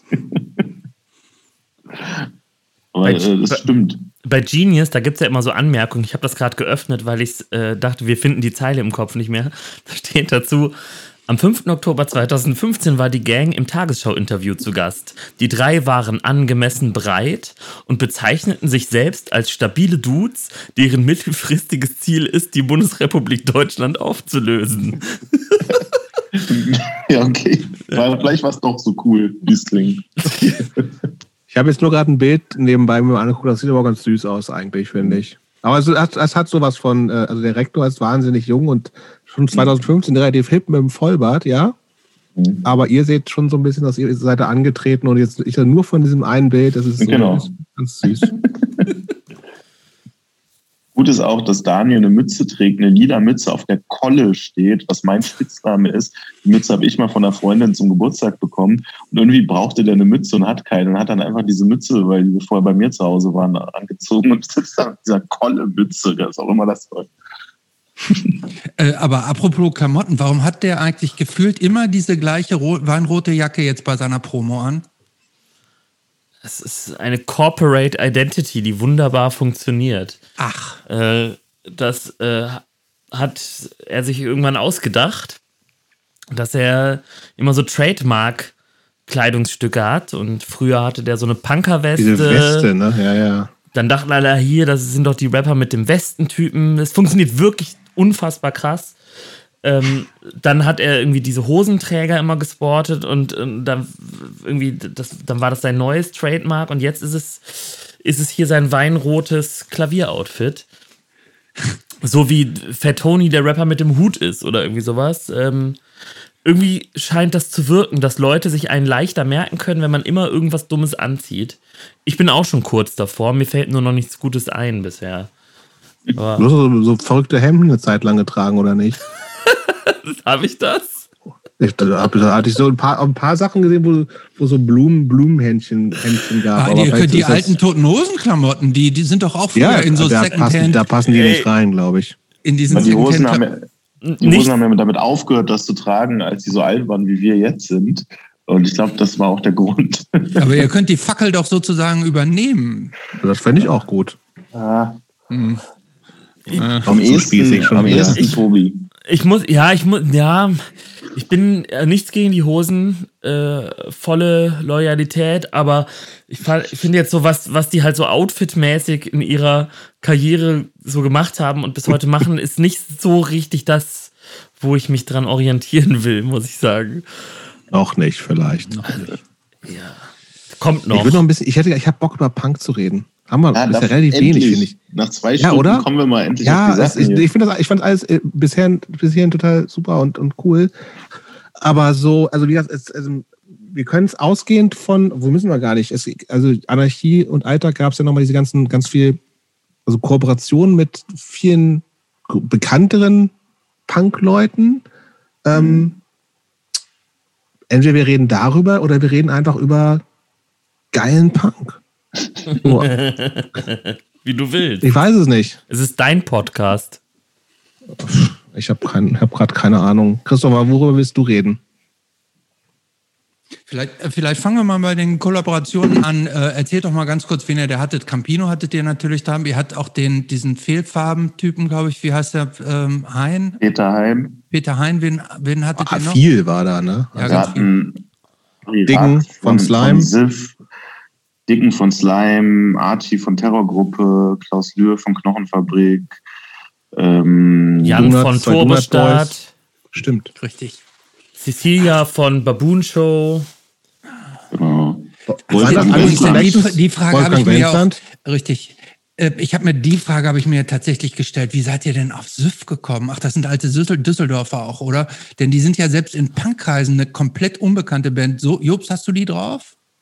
Vom Namen nie gehört tatsächlich. Ja. Das ist genau die Musik, die ich liebe. Wir können gerne auch über sowas reden. Äh, ja. Also äh, die, die ähm, Ratinger Hofband, Süff, Mail, Mittagspause, das wäre jetzt so. Ja. Das wären jetzt so eigentlich meine Favoriten. Dass die zusätzlich noch aus Düsseldorf kommen, ist natürlich umso interessanter.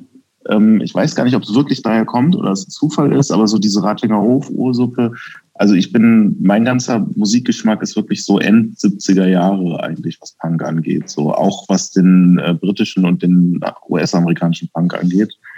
Ist das so meine Lieblingsmusik und Sif, ich, also das kam auch daher, dass wir so ein, ähm, so ein, so ein Zitat von Sif schon hatten, zurück zum Beton. Genau. Ich glaube, mehr Leute kennen dieses Zitat, als dass sie die mm, Band eigentlich stimmt. kennen. Und ähm, wir hatten das eh mal zitiert und dann dachten wir, also die Platte war, das waren ja Punk-Versionen von Songs, die es schon gibt. Und dann dachten wir, wenn wir den Song machen, dann müssen wir den Typen fragen, der in irgendeinem osteuropäischen Land als äh, Filmemacher lebt, wenn ich jetzt gerade keinen Scheiß erzähle und den wahrscheinlich schon lange keiner mehr angefragt hat, willst du hier mal irgendwo was singen? So, also wir haben den auch nie getroffen, dass wir der Kontakt lief nur per E-Mail, aber der hatte voll Bock und das war dann super. Das hat auch kaum jemand gecheckt, wer, wer das ist oder was das soll, so, aber ein paar Kenner haben, haben sich gefreut. Mhm. Hatten die alle gleich Bock und habt ihr alle gekriegt, die ihr haben wolltet? Ja, wir, ja. Ey, wir hatten eine lange Liste. Die war auch noch länger als die, die jetzt dabei waren am Ende. Und wir haben erst ja, mal wobei so zwei haben, mir fallen zwei ein, die nicht geklappt haben nur. Ich sag, ich kann ja aber die Namen sagen. Äh, äh, Nina, Nina Hagen hat nicht geklappt. Ah. Und wieso? Äh, und genau. Sie? Okay. Äh, äh, Axel Kurt. Axel Kurt, genau. Nee, aber wir hatten ja noch ein paar Namen zusätzlich drauf, im Prinzip, auch von Leuten, mit denen wir schon mal was gemacht hatten und so und Punkbands, äh, mit denen wir so befreundet waren. Und wir haben einfach als erstes erstmal so auf dumm alle angefragt, die uns irgendwie halbwegs realistisch bis unrealistisch schienen. Und die haben halt bis auf die zwei komplett zugesagt und damit stand dann das Projekt. So, das. Äh, Voll. Da war auch erst klar, dass ein Album wird. Also erstmal dachten wir, machen mal ein paar Songs, aber alle fanden die Idee geil. Und das ist halt schon interessant bei der Antilopen Gang. Hätten wir jetzt ähm, Rapper gefragt, die einen ähnlichen Status haben, hätten die nicht alle zugesagt. Aber wir haben es halt geschafft, in der, in der deutschen Punk-Szene so ein sehr prominentes Who is Who zu versammeln, Voll, wo, ja. ich, wo ich auch wirklich der Meinung bin, dass wir damit äh, Musikgeschichte geschrieben haben, diese ganzen Typen auf eine Platte zu holen, diese ganzen Typen und eine Frau, die allerdings keine Deutsche ist. Äh, Mhm. Der einzige internationale Stargast ist immerhin weiblich. Und ähm, die ganzen Leute auf dieser Platte, das ist gerade für mich als jemand, der auch Fan von dieser Musik ist und, und so, total sensationell irgendwie. Da hatte ich fast das Gefühl, das haben die meisten gar nicht gemerkt, was wir da Sensationelles geschafft haben. So. Äh, auch so ein Peter Hein zum Beispiel, dass der mit einer Hip-Hop-Band was macht, das ist un, äh, undenkbar eigentlich immer gewesen. Der war sogar am gleichen Tag im Studio mit uns wie Campino. Das waren alles legendäre Momente. irgendwie. Äh, und das, da bin ich echt immer noch sehr stolz drauf. Also eine der Sachen, auf die ich am stolzesten bin, von dem, was wir mit Antilopen so geschafft haben. Kannten die euch oder musstet ihr euch da erst vorstellen oder hat da das Plattenlabel auch ein bisschen mitgeholfen? Mm, Die meisten kannten wir schon, weil wir auch, wir haben ja auch dann so, so Ruhrpott Rodeo und, und Punk im Pott Ja, ja, auch mal gespielt. Da kannten wir einige. Ich glaube, übers Label kam tatsächlich niemand. Es kann sein, dass der Kontakt Siff? über Peter Hein, ja, Siff und Peter Hein, da haben wir, glaube ich, das Label gefragt, ob wir den Kontakt herstellen können. Ja. Aber sonst war, kannten wir die irgendwie alle. So Slime, mit denen hatten wir auch schon mal was gemacht und irgendwie Wähler B war sogar mal bei einem Konzert vorbeigekommen. Wir haben übrigens auch, weil wir so, weil wir so cool waren, ähm, wir haben ja überall die, die Bandnamen hingeschrieben, immer für, bei welcher Band Okay. die jeweils sind. Und dann haben wir bei Campino ZK geschrieben und bei. Wähler B Säulen Grün, um nicht die beiden bekanntesten Bands, äh, die es gibt in Deutschland, ja, äh, dann irgendwie aufs Cover zu schreiben äh, und da jetzt irgendwie mit deren Namen noch, sondern lieber so die Punk-Kenner zu erfreuen, ja, und die unbekannten Vorgängerbands. Das fand ich auch sehr gut. Ja, wo du eben den Ratinger Hof angesprochen hast. Wir hatten ja auch jemanden hier auf dem äh, im Visier, die uns leider abgesagt haben. Ähm, Östro 430, ähm, sagt ihr Oh das ja. noch was? Ich, äh, ich bin sogar in der äh, Neuauflage von deren Gesamtwerk, was jetzt neulich äh, erschienen ist, in den Liner Notes äh, vertreten mit ein paar Ach. Sätzen. Ah, Äh, die Liner Notes hat Campino geschrieben und der hat mich wiederum darum gebeten, was dazu zu sagen, wie das für jemanden, der damals noch nicht mal geboren war, so klingt. Ja, äh, kenn und da, was, was steht da so ungefähr? Ich habe da gesagt, dass ich das, also ich finde das super, äh, Östro 430, mir gefällt das auch sehr gut, dass zu der Zeit Punk, also ich finde Punk wurde sehr schnell eine ziemlich konservative Veranstaltung, wo einfach halt so, ja, so schneller Rock'n'Roll gespielt wird und das dann Punk. Und die, die haben ja nicht mal eine Gitarre, ne? Also die, die haben so, so voll die absurden, so Saxophon, so absurde Instrumente. Und ich finde, das ist halt eigentlich viel mehr Punk, als wenn ich heutzutage auf dem Ruhrpott-Rodeo rumlaufe und da sind überall so diese 50-Jährigen, die ihre alten Songs spielen. Das ist ja wie bei so einem Trachtenverein oder so, ne? Das ist, Total. ich glaube, so eine der spießigsten Veranstaltungen, die ich in meinem Leben Oder gesehen eine, habe. eine Glamrock-Show oder Ja, sowas. so Ruhrpott-Rodeo. Nur so Spießer, die in der Vergangenheit leben. Dabei war eigentlich Punk halt das Ding, wir machen was Neues und alles ist erlaubt. Und das ist halt für mich Östro 430, ne? dass die so einfach so eine verrückte Musik, was soll das denn sein? Also das, das klingt ja alles total obskur, aber genau das finde ich, diesen Spirit, den, den ich spannend an Punk finde. Ich finde es eigentlich schade, dass das so verkommen ist, so einfach einer Spielart von Rockmusik. So, ne? Und ich weiß gar nicht, ob ich das so sehr da gesagt habe in den Liner Notes. Das wurde auch so zusammengekürzt. Die Texte auch so sehr explizit sexuell, sehr, sehr feministisch, dadurch auch ohne, dass die so die ganze Zeit sich so Feminismus so auf die Fahnen schreiben müssen, einfach durch die Inhalte, ne? so sexueller Notstand. Äh, Ich, ich finde das alles echt total super und mag das total an dieser, an dieser Zeit, dass damals solche Bands entstanden sind. Mhm. Aber ist Hip-Hop denn immer noch spannender? Also dass ich gebe voll mit dir mit, dass ich sage, Punk ist als Musik eigentlich nicht spannend. Man kann das geil finden oder nicht. Aber das Ich finde es ist ja übrigens das auch das hat- geil, ne? Also ja, ich, genau. Ich auch nach wie vor. Aber es ist null innovativ mehr. Genau, ja. So. Aber ist, ist, ist Hip-Hop noch innovativ? Ja. Ja, also ja, also, also Hip-Hop hat sich ja tatsächlich vor ein paar Jahren erst nochmal komplett neu entwickelt. Ne? Also eigentlich, äh, ne, also da, irgendwann hat man gesagt so, ah, jetzt machen sie Trap. So, und schleichend ist die komplette Musik dann das geworden. Und Hip-Hop ist jetzt einfach das, was man vor ähm, sieben Jahren oder so oder acht Jahren, keine Ahnung, ähm, äh, das neue Trap-Ding genannt hat. So, und hat auch da dann auch, also zum Beispiel gab es dann diese Moves, dass nicht nur die jetzt gesagt haben, okay, wir, wir setzen jetzt viel Autotune in übermäßigem Maße ein, sondern dass zum Beispiel auch Leute ankamen und gesagt haben, dieses ganze, wie sich das entwickelt hat mit, es muss sich alles, Quadro-Fachreime, alles muss sich krass reimen und alles muss immer eine Punchline sein. So, wir machen das komplett, wir denken das komplett anders, wir machen das jetzt so dumm, wie es geht. Und ich schreibe, wenn der Text irgendwie länger als fünf Minuten braucht, dann ist er eh scheiße. So, und das irgendwie auf so eine, auf so eine ganz erfrischende neue Art nochmal angegangen sind, wo auch ganz viele sich aufgeregt haben oder bis heute aufregen, sagen, was, was soll das denn? Das ist doch nichts, das ist nicht so, wie es sein soll. Und die geben sich nicht immer Mühe. Und ich finde eher, da hat sich vor ein paar Jahren einfach nochmal sowas aufgetan, wo es einfach nochmal, ja, also wo so ein bisschen der, der, der Staub abgeklopft wurde in dem Augenblick. Aber was sind da für Sachen, die, die du, was, was meinst du damit? Was für KünstlerInnen sind das? Also, das ist sowas wie Young Horn und so. Ja, voll. Oder, also, oder Kendrick Lamar, hm? fällt der da drunter? Nee, der, der, der eher nicht, weil der halt einer der besten Rapper ähm, der Welt ist. Oder ja, so, also der gilt als einer der krassesten Texter und Rapper. Und ähm, und der kann ja, ja klassisch der, halt so, der ne? beherrscht ja genau das, dieses, dieses technisch sehr, sehr versierte. Und dann, ich denke dann eher so an äh, Lil B oder sowas oder halt dann im, im deutschen Sinne Young Horn oder halt auch teilweise Haiti oder sowas, äh, was dann halt einfach so den, den alteingesessenen Hip-Hop-Hörern so einmal vom Kopf stößt und sagt so, ey, mhm. scheiß auf, wir machen das jetzt anders. Und ähm, das hat mich auf jeden Fall sehr, sehr abgeholt äh, vor ein paar Jahren, als, als das so aufgekommen ist. Ich glaube, generell gibt es eigentlich das gar nicht vergleichbar bei einem anderen Genre, wie Hip-Hop sich immer wieder neu erfunden hat und auch sich komplett verändert hat. Also wenn man sich mal so den 80er Jahre Oldschool-Rap anhört, wie das geklungen hat, dann in den 90ern kam dann Anfang der 90er so G-Funk und so, das wurde alles mhm. ganz langsam, ähm, dann, äh, dann kam die Golden Era, Boom Bap, äh, so, so klassische, so die, die klassische Rap-Phase irgendwie. Ende der 90er wurde dann das mehr so mit Puff Daddy und so, so, so Bling, Bling, Hochglanz-Rap. Also das ist ja, das hat die ganze Zeit so sehr stark seine Ästhetik verändert. Das ist sonst nirgendwo klar. Man könnte jetzt sagen, äh, bei Punk, dann kam irgendwann so Oi Street Punk, äh, dann kam so Hardcore.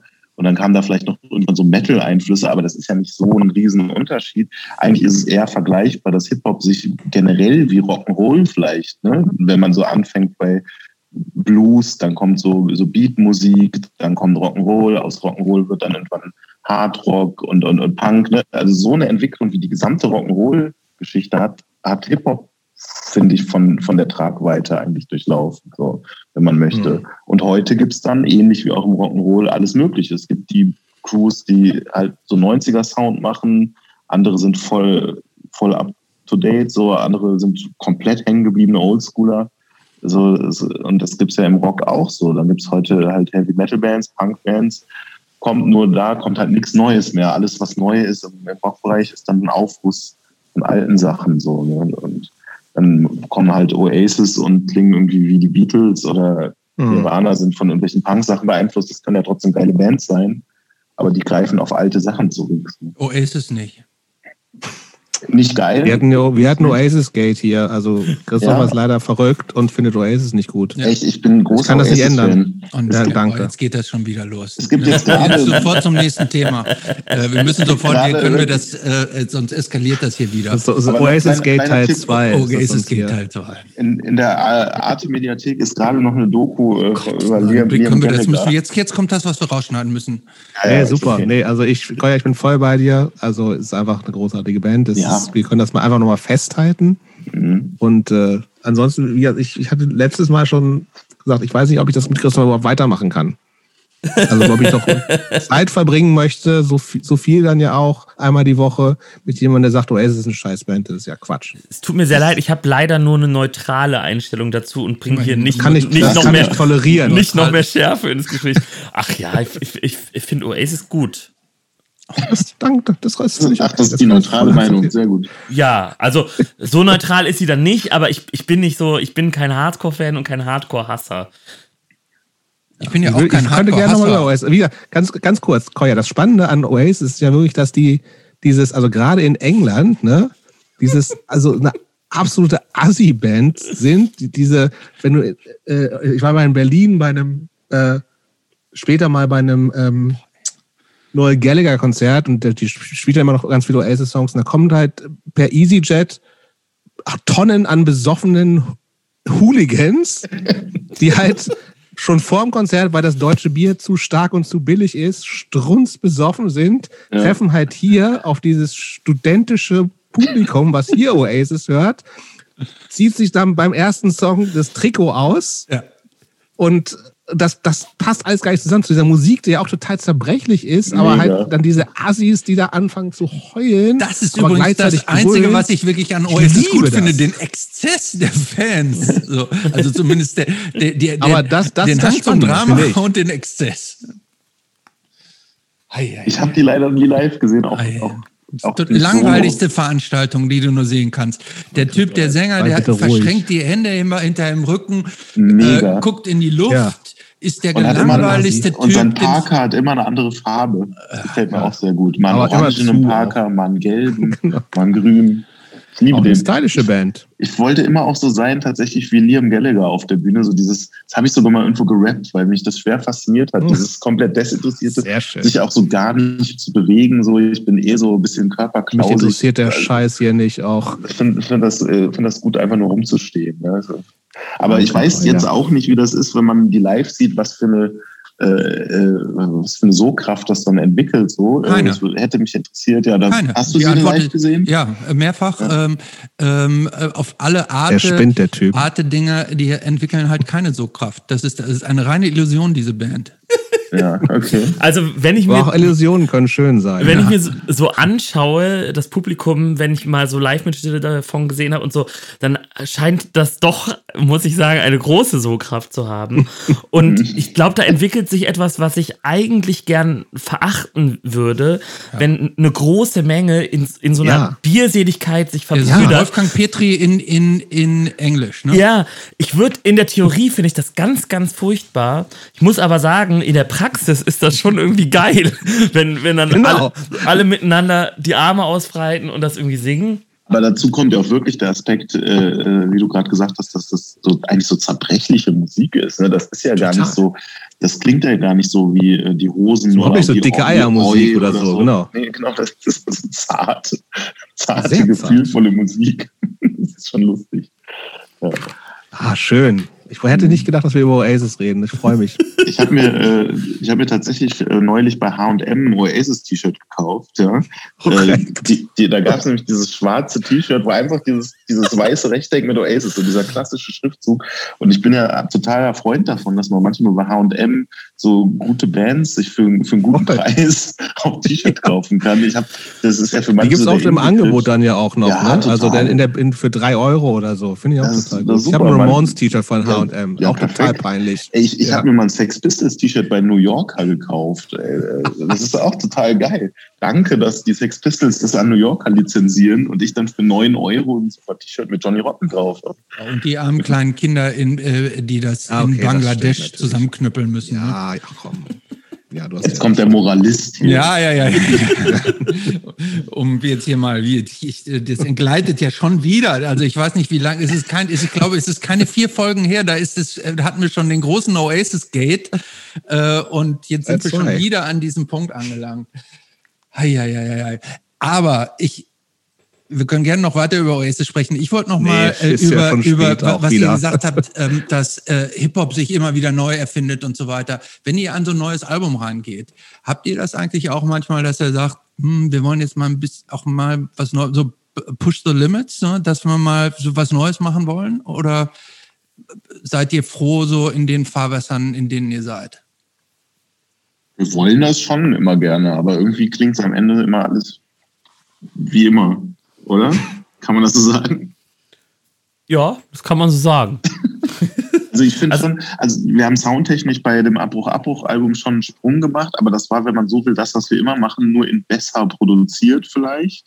Mhm. Aber irgendwie war ich auch ganz froh, als mir irgendwann klar wurde, dass wir so einen gewissen Trademark-Sound auch haben. Die Antilopengang erkennt man irgendwie auch musikalisch. Mhm. Und, und ich weiß nicht so genau, ob man das irgendwann überhaupt noch krampfhaft versuchen muss zu ändern. So, wir, manchmal wollen wir neue Sachen machen, nehmen uns das vor, aber wenn wir drei zusammen Musik machen, dann das klingt am Ende doch irgendwie so, wie es halt klingt, wenn wir drei Musik machen. Voll, man und, kommt äh, irgendwie nicht aus sich raus. So, das ist. Äh aber das, ich weiß, bin mir auch nicht sicher, ob es überhaupt sein müsste. So. Äh, also da vielleicht sind dann tatsächlich die Solo-Ausflüge eher das, wo dann mal andere Sachen passieren. Aber als Antilopen-Gang, wir haben dann auch irgendwann gemerkt, naja, keine Ahnung, dann klar, so, vielleicht sollte Danger nicht jede Hook singen, aber man mhm. muss es sich auch nicht immer verbieten, weil wenn wir dann im Studio sind und da ist ein Song und wir merken, ey, da muss an der Stelle muss jetzt halt gesagt werden. Und dann, dann können, könnte auch Tobi das singen, aber dann singt Tobi das und dann, lass es halt doch Daniel machen. Ja. Auch wenn es dann das hundertste Lied ist, das so klingt, wie wir klingen. Aber das ist halt auch die Musik, die wir machen. Ne? Also das muss man ja auch nicht, das ist ja auch Quatsch. Ja, andererseits, man muss ja auch fairerweise sagen, so lange gibt es die Band jetzt auch noch nicht. So, und die haben jetzt nicht so viele Alben gemacht. Und ich mhm. finde tatsächlich auch, also es gab ein, es gibt eine totale Entwicklung. So, also ich habe ja auch gesagt, ich habe im ersten Album angefangen, dachte ich mir so, ja, okay. Und mhm. die neuen Sachen finde ich viel, viel, viel stärker. So. Cool. Ja gut, aber bei, bei Danger wissen wir ja, was als nächstes kommt. Ne? Nach, dem, nach dem Klavieralbum mit Protestsongs kommt ja das Klavieralbum mit reinen Liebesliedern. Ne? Und dann die sind doch da auch schon drauf. Sind auch ein paar, aber wen, wenige. Ähm, der, der hat sich ja so, so ein bisschen so einen Status, der, ich finde ja, der ist so ein bisschen eine Mischung aus Rio Reiser und äh, Herbert Grönemeyer inzwischen. Stimmt das? Ja. Ich, Beides super. Grönemeyer verstehe ich immer nicht. Rio Reiser verstehe ich total den Vergleich. Vielleicht kenne ich mich mit Grönemeyers Werk ich, nicht gut genug Ich finde, aus, Grönemeyer passt auch auf jeden Fall an, an bestimmten Stellen. Also selbst, selbst muss ich sagen, bei Eine gute Nachricht, wo alle ganz laut Rio schreien, würde ich sogar auch ein bisschen Grönemeyer irgendwie hören. Ähm, dieses, dieses gefühlvolle, ich weiß nicht, ich kann es gar nicht beschreiben, aber ähm, ja, der, der, der, der Danger Dan, der wird jetzt ein großer deutscher Barde. mit, mit einer aber, Hobbyband. Aber, aber stellt ihr euch bei allem, bei allem Respekt und der Freude für seinen Erfolg, denkt ihr auch manchmal, pff, und was ist, wenn er jetzt nur noch alleine macht und uns hier zurücklässt? Ähm, nö. nö.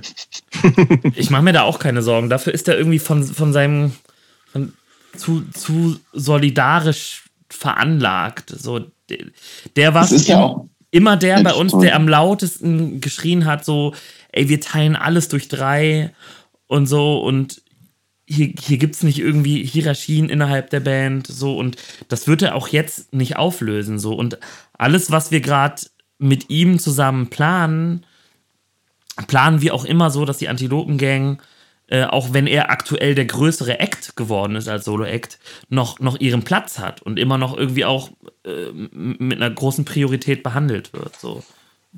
Ich glaube, wichtig ist auch halt, also dass wir jetzt bei dem Album trotzdem alle involviert sind. Ne? Also wie gesagt, Antilopen Geldwäsche ist das Label.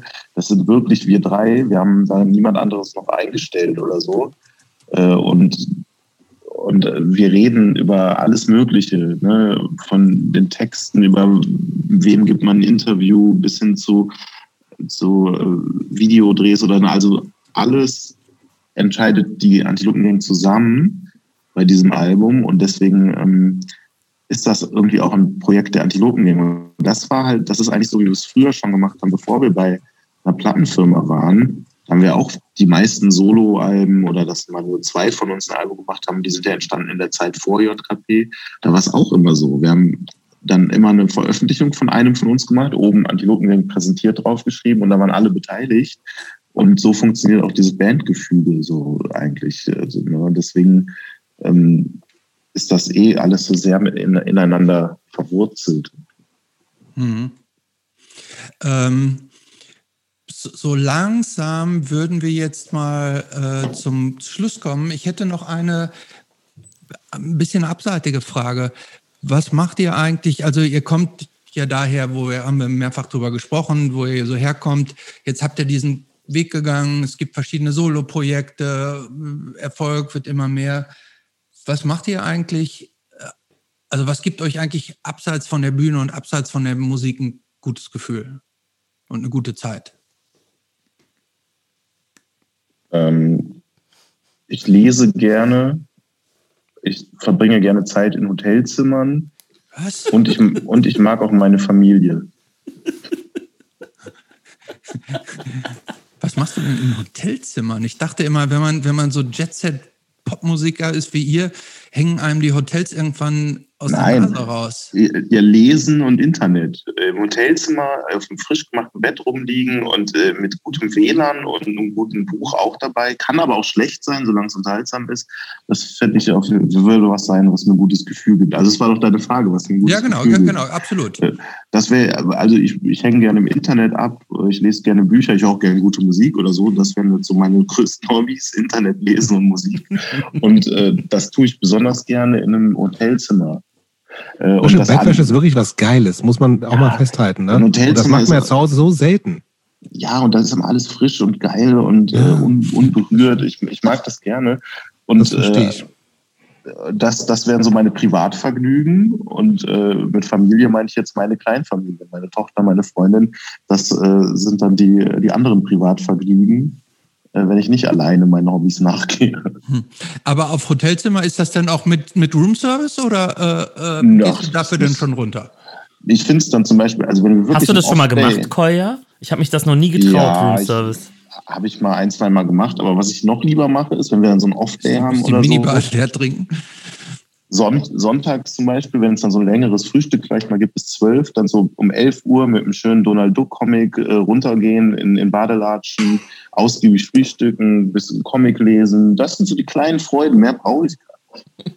Ich trinke halt, muss ich vielleicht dazu zur Erklärung sagen, ich trinke auch keinen Alkohol mehr, nehme keine Drogen mehr seit äh, fünf Jahren. Äh, mir bleibt auch nichts. Ja, Ui, bei wie, dir? Wie war die Frage, was mir sonst Freuden bereitet? Was dir eine gute Zeit Was gibt. dir eine gute Zeit gibt. So. Also ist da Briefmarken sammeln, Pilze, Pi- Pilze suchen, äh, Kajak fahren, Sch- Holzschnittsarbeiten. ich bringe mir gerne Sachen bei, jeglicher Art, bis an den Punkt, wo ich sie besser kann als der Durchschnitt, aber nicht so gut wie der, der es am besten oder die, die es am besten können. Und dann suche ich mir das nächste, aber praktiziere das auch. Was war denn das Letzte, was du dir beigebracht hast? Ein Label betreiben. Produkt, Das Produktmanagement eines Labels machen, das habe ich mir gerade beigebracht. Und was war das Spannendste? Sind auch so handwerkliche Sachen dabei oder so Makramee oder so? Siebdrucken habe ich mir irgendwann mal beigebracht. Auch äh, war ganz wichtig am Anfang der Antilopengang habe ich und Jutebeutel und, und auch teilweise unsere Cover selber gesiebdruckt und so. Ähm, Video, Videos filmen und schneiden war auch sehr spannend, weil ich irgendwann mal das kategorisch ausgeschlossen hatte, das je machen zu wollen. Dann habe ich auch angefangen, unsere Videos zu drehen. All sowas. Also, aber so richtig handwerklich, also so richtig mit den Händen, war wahrscheinlich nur Siebdrucken, wenn ich gerade so. Manchmal sprühe ich auch nicht so gut, aber auch nicht so schlecht. Irgendwie, So ein Durchschnittstyp bist ich bin, ich bin sehr, sehr durchschnittlich, aber darin auch sehr überdurchschnittlich. Ähm, Richtig. Genau, einfach Dinge beibringen. ich habe zum Beispiel auch äh, äh, Danger Dance Album habe ich nicht komplett selbst, aber bis zu einem gewissen Punkt habe ich das äh, gemischt. Äh, ich habe mir einfach letztes Jahr noch beigebracht, wie man Piano-Alben mischt. So mit, mit hunderten Stunden auf YouTube Tutorials schauen, wie man Kompressoren einstellt und so. Und dann habe ich das einfach gemacht. Irgendwie, das macht mir am meisten Freude, mir Sachen beibringen. Finde ich gut. Ähm, sag mal, wie, wie viel von diesen AZ-Zeiten steckt heute noch in der Antilopengang? Ähm, unterschiedlich. Ich glaube, wir sind es auf jeden Fall. Ich- also meinst du jetzt in der Band, so was Mhm. live und so angeht? Nee, oder euch als Menschen. Also ich, meine AZ-Zeit war eh nie so, dass ich so viel da jetzt als Privatperson rumgegangen habe, sondern dass ich immer hauptsächlich da Konzerte gespielt habe.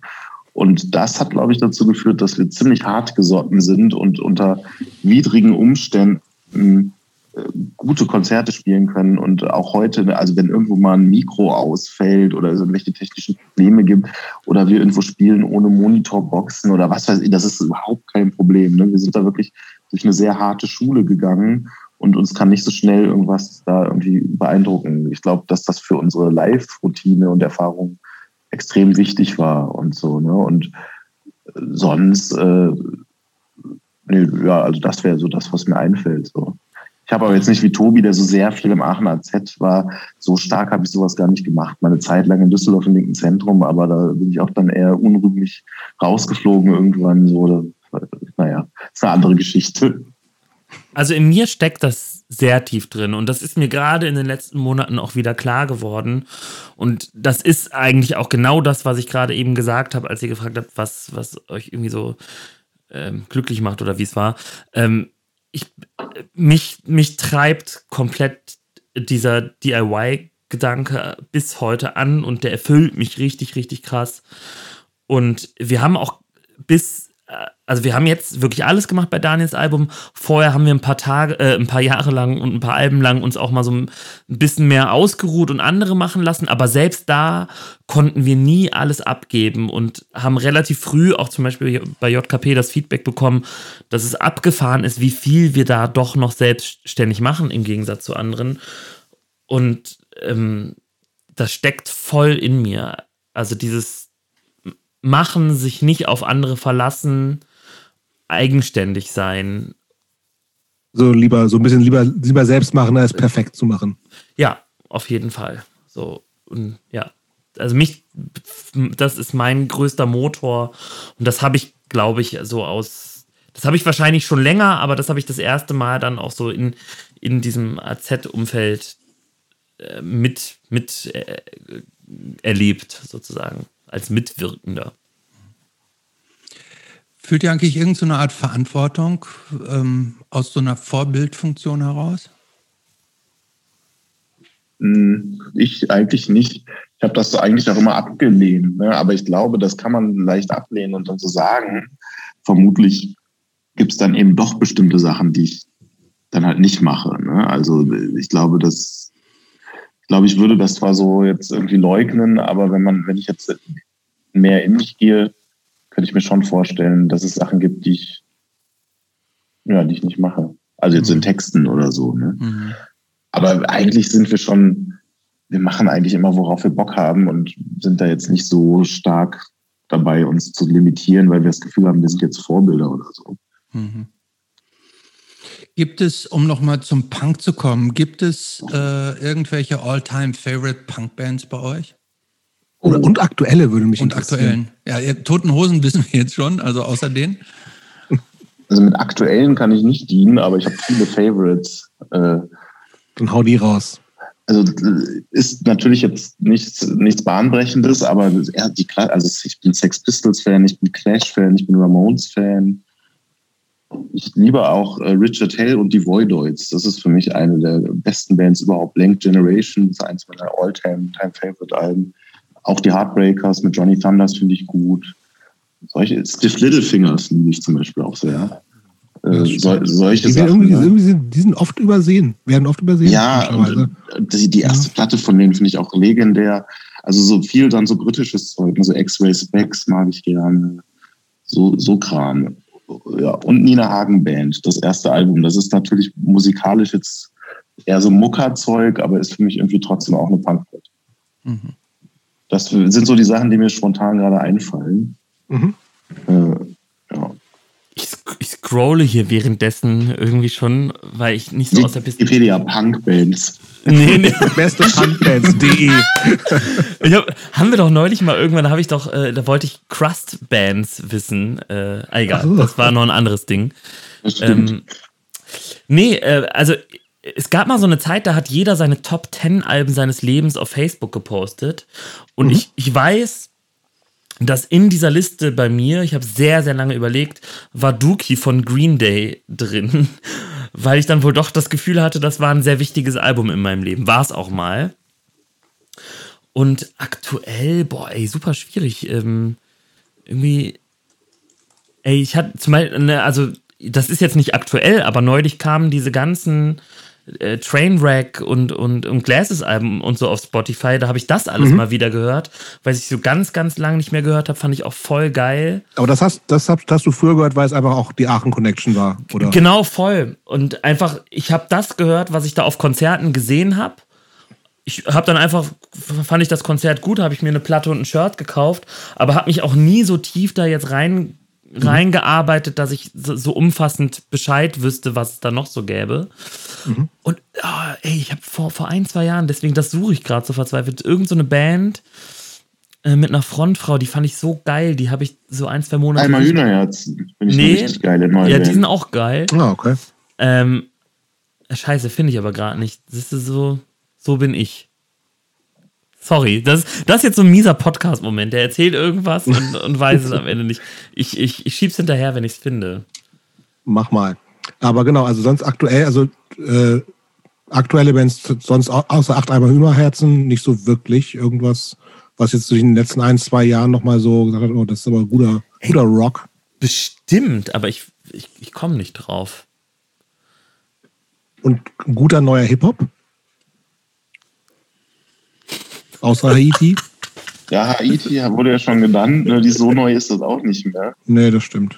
Äh, Tobi hat mir aber Griselda gezeigt vor einer Weile. Das Griselda ist, ist geil, ja. Westside Gun. Das ist, fand ich auch ganz gut. Ich bin aber sowohl als Rap-Hörer als auch als Punk-Hörer sehr rückwärtsgewandt, muss ich sagen. Ne? Das also, habe ich irgendwo schon mal in irgendeinem Interview mit dir gehört, dass du gesagt hast, äh, wenn dann welchen alten Scheiß und ja, auch so. Hip-Hop seit 2005 auch gar nicht mehr oder sowas. Ja, manchmal hier ja, und da, aber, aber, aber diese Sachen, die mich wirklich begeistern, und ich entdecke ja auch immer noch neue Bands. Ich entdecke ja immer noch irgendeine Band, die 1977 äh, eine, Seven Inch gemacht hat und das war's. Ja, so, ne? Und das gleiche ist bei irgendwelchen obskuren G-Funk-Sachen Anfang der 90er. Da kann man ja immer noch tief diggen. So, äh, und das ist dann doch meistens das, wo ich hängen bleibe. Irgendwie. Ja. Ja, ey, es, es, gibt so viel, keine Ahnung. Ich, ich höre auch ganz komisch Musik mittlerweile, so wie die Kids Musik hören. Ich höre irgendwie so, guck, was so rauskommt, speichere mir, was ich gut finde und kann gar nicht mehr so richtig drüber reden. Das ist total abgefahren. Ähm,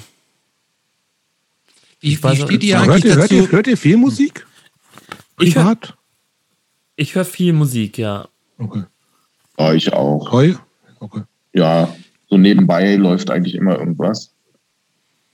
Wie, wie steht ihr dazu zu dieser ganzen, dass es, so. dass es die Alben so an Bedeutung verlieren und immer mehr so mit Einzeltracks, die sich jetzt Singles inzwischen nennen, aber im Grunde gar keine Singles mehr im klassischen Sinne sind? Wie steht ihr da so zu? Ich, ähm, ich finde es schade, weil ich natürlich, wie wir alle, irgendwie aus aus dieser Welt komme, wo man sich auch irgendwann mal auf ein Album gefreut hat und so und wo irgendwie dann vom Gefühl her die Musik einen anderen Wert hatte. Aber wenn ich so daherrede, wie ich gerade daherrede, habe ich auch so ein bisschen Angst, dass ich so ein alter Mann bin, der sich einfach der neuen Art, wie Musik gehört wird, nicht öffnet, weil ich irgendwie nicht mehr oder weil ich zu festgefahren bin und dass das vielleicht eigentlich alles ganz okay ist. So ähm, und, und wie ich gerade schon gesagt habe, ich merke ja selber, dass sich mein Musikhören immer mehr auf, auf einen Algorithmus stützt, dass sich das mhm. immer mehr auf einzelne Songs stützt und viel, viel weniger auf Alben. Trotzdem habe ich selber keine Lust, einzelne Songs zu machen, sondern ich will Alben machen mit der Antilopengang. Das ist mir so, ja, das ist, da befinde ich mich in einem Konflikt. So. Wie so oft. Wie so oft. Ich will noch irgendwas Geiles sagen, aber ich. Ähm, äh, ja, er war irgendwie, er war auch noch was Geiles. Also, dass du jetzt nur Green Day Dookie genannt hast. Das ja, ist echt das traurig, ist echt, ne? Das, das ist, ist richtig traurig. Das ist, das ist schlimm. Ja, aber vielleicht auch symptomatisch. Anne, du hast noch reich und sexy von den Hosen irgendwann heute mal. Ja. Ich meine, mach dein Ding. Ich habe halt die coolen Sachen aufgezählt, wo sich jetzt ja, die Hörer denken, Mensch, der kennt sich aus. Oh, der Kolja, so. Ey, das Ding ist. Respekt. Musst hey, Kol Kolja hat jetzt, äh, äh, Tobi hat ja immerhin jetzt Glasses und Trainwreck äh, reingeworfen. Ja, das stimmt. Ne? Das ist bei, ja. bei, unserer Zielgruppe kommt das gut an. Okay. Ja, wahrscheinlich kennt ist eure Zielgruppe die Bands auch dann gar nicht mehr, die ich genannt habe, weil denen das auch zu oldschool ist. Ne? Das kann sein. ich höre viel oh, Folk, die, wir Folk in letzter Zeit. Ein AirPod ist gerade leer gegangen. Noch genauso zu hören wie vorher zum Glück.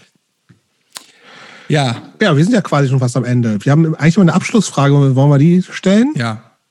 Machst du mal, Christoph? Hey, machst du? sorry, ich, ich muss So, kurz ja, rein. äh, Tobi, es, es ist mir endlich eingefallen. Band. Diese geile Band, die ich vor, vor zwei, drei Jahren oder so sehr, sehr viel über ein, zwei Monate gehört habe, das war, ich weiß nicht, wie man Die sie Erwartungen sind extrem hoch. Emil and the Sniffers oder Ah, so. Okay, Ja, Die fa- sehr schön. Ja, gut. fand ich mega gut. ja Australier. Hm. Ah, das ist, ich weiß gar nichts über die. Ist einfach Mhm. mir über den Weg gelaufen. Ich habe mir dann alles irgendwie mal angehört und fand es mega geil. Ja, dann, äh, das, also, Tobi hat gewonnen. Sorry. Ist okay. Letzte Frage. Jobs, das ist deine Frage. nee, mach du mal. Ich hab Marc nicht heute. Also, Frage: Was würde der. Du stellst bei einem, ich beim anderen. Ganz Okay, einfach doch. Ich, sind ne, ich, nehme, ich nehme den rechten. Wer auch immer das bei dir ist. Was? Den Ich rechten, dachte, den rechten ich im dachte, sind Bild. beide links. Ja, nee, also, also im, den rechten im Bild hier. Ähm, was würde der 18-jährige Kolja über den heutigen Kolja denken? 18-Jährige über den heutigen. Ich glaube, der fände den cool. Weil ich, äh, ich bin äh, sehr festgefahren in dem, was ich tue und sehr konsequent. Ich habe noch die gleichen Interessen wie mit 18, nur habe ich es irgendwie geschafft, da einen Beruf draus zu machen. Ich glaube, ich wäre mir ein äh, Vorbild und äh, leuchtender Stern.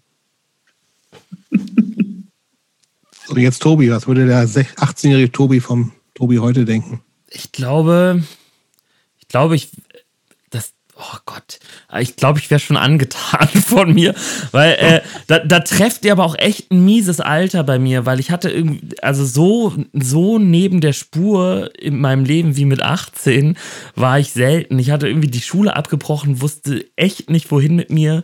Hatte auch das erste Mal so Phasen, wo ich nicht aus dem Bett gekommen bin und äh, mir ging es gar nicht gut zu der Zeit. Ich war auch unzufrieden mit mir und der Welt und überhaupt. Und hätte damals wahrscheinlich nicht gedacht, dass ich ähm, äh, 18 Jahre später ähm, dann irgendwie in einer ganz anderen Stadt wohne, hätte ich wahrscheinlich nicht mal gedacht. Und mit Musik irgendwie meine Miete reinhole und, und so und irgendwie so viel erlebt habe bis dahin schon so. Ich glaube, ich fände das gut, als 18-Jähriger mich heute zu sehen. Cool. Schönes Schlusswort. Sagen das die Leute oft oder, oder würde mich noch interessieren, oder sind die Leute oft eher so, nee, ich, ich fände mich als 18-Jährigen, also das fände ich nicht gut, wie ich heute Es gibt bin. durchaus Leute, die da so eine extreme Antiphase haben, einfach alles scheiße finden, was so mit, mit, mit Bürgerlichkeit zu tun hat. Ne? Also das, ey, das wäre einfach, das wäre ein, La- ein Langweiler oder eine Langweilerin. Das gibt es durchaus auch, oft auch. Aber ich Okay. glaube, so in, in, in der Öffentlichkeit, das muss man ja tatsächlich auch immer sehen, also so, dass die Leute schon eher doch sagen, ähm, passt soweit alles so. Und das ist ja auch gut, wenn Leute, äh, also wie gesagt, die meisten Leute, mit denen wir gesprochen haben, sind so 40 plus, glaube ich so. Mhm. Das ist, ist ja schon recht wichtig, dass man so ein bisschen halbwegs mit sich im Reinen ist, zumindest Mhm. so, Ja, Schön. würde ich sagen. vielen Dank, gut zu für, sein. vielen Dank für eure Zeit. Ja, vielen Dank. Vielen Dank für die Einladung. Auf jeden Fall, hat Spaß gemacht.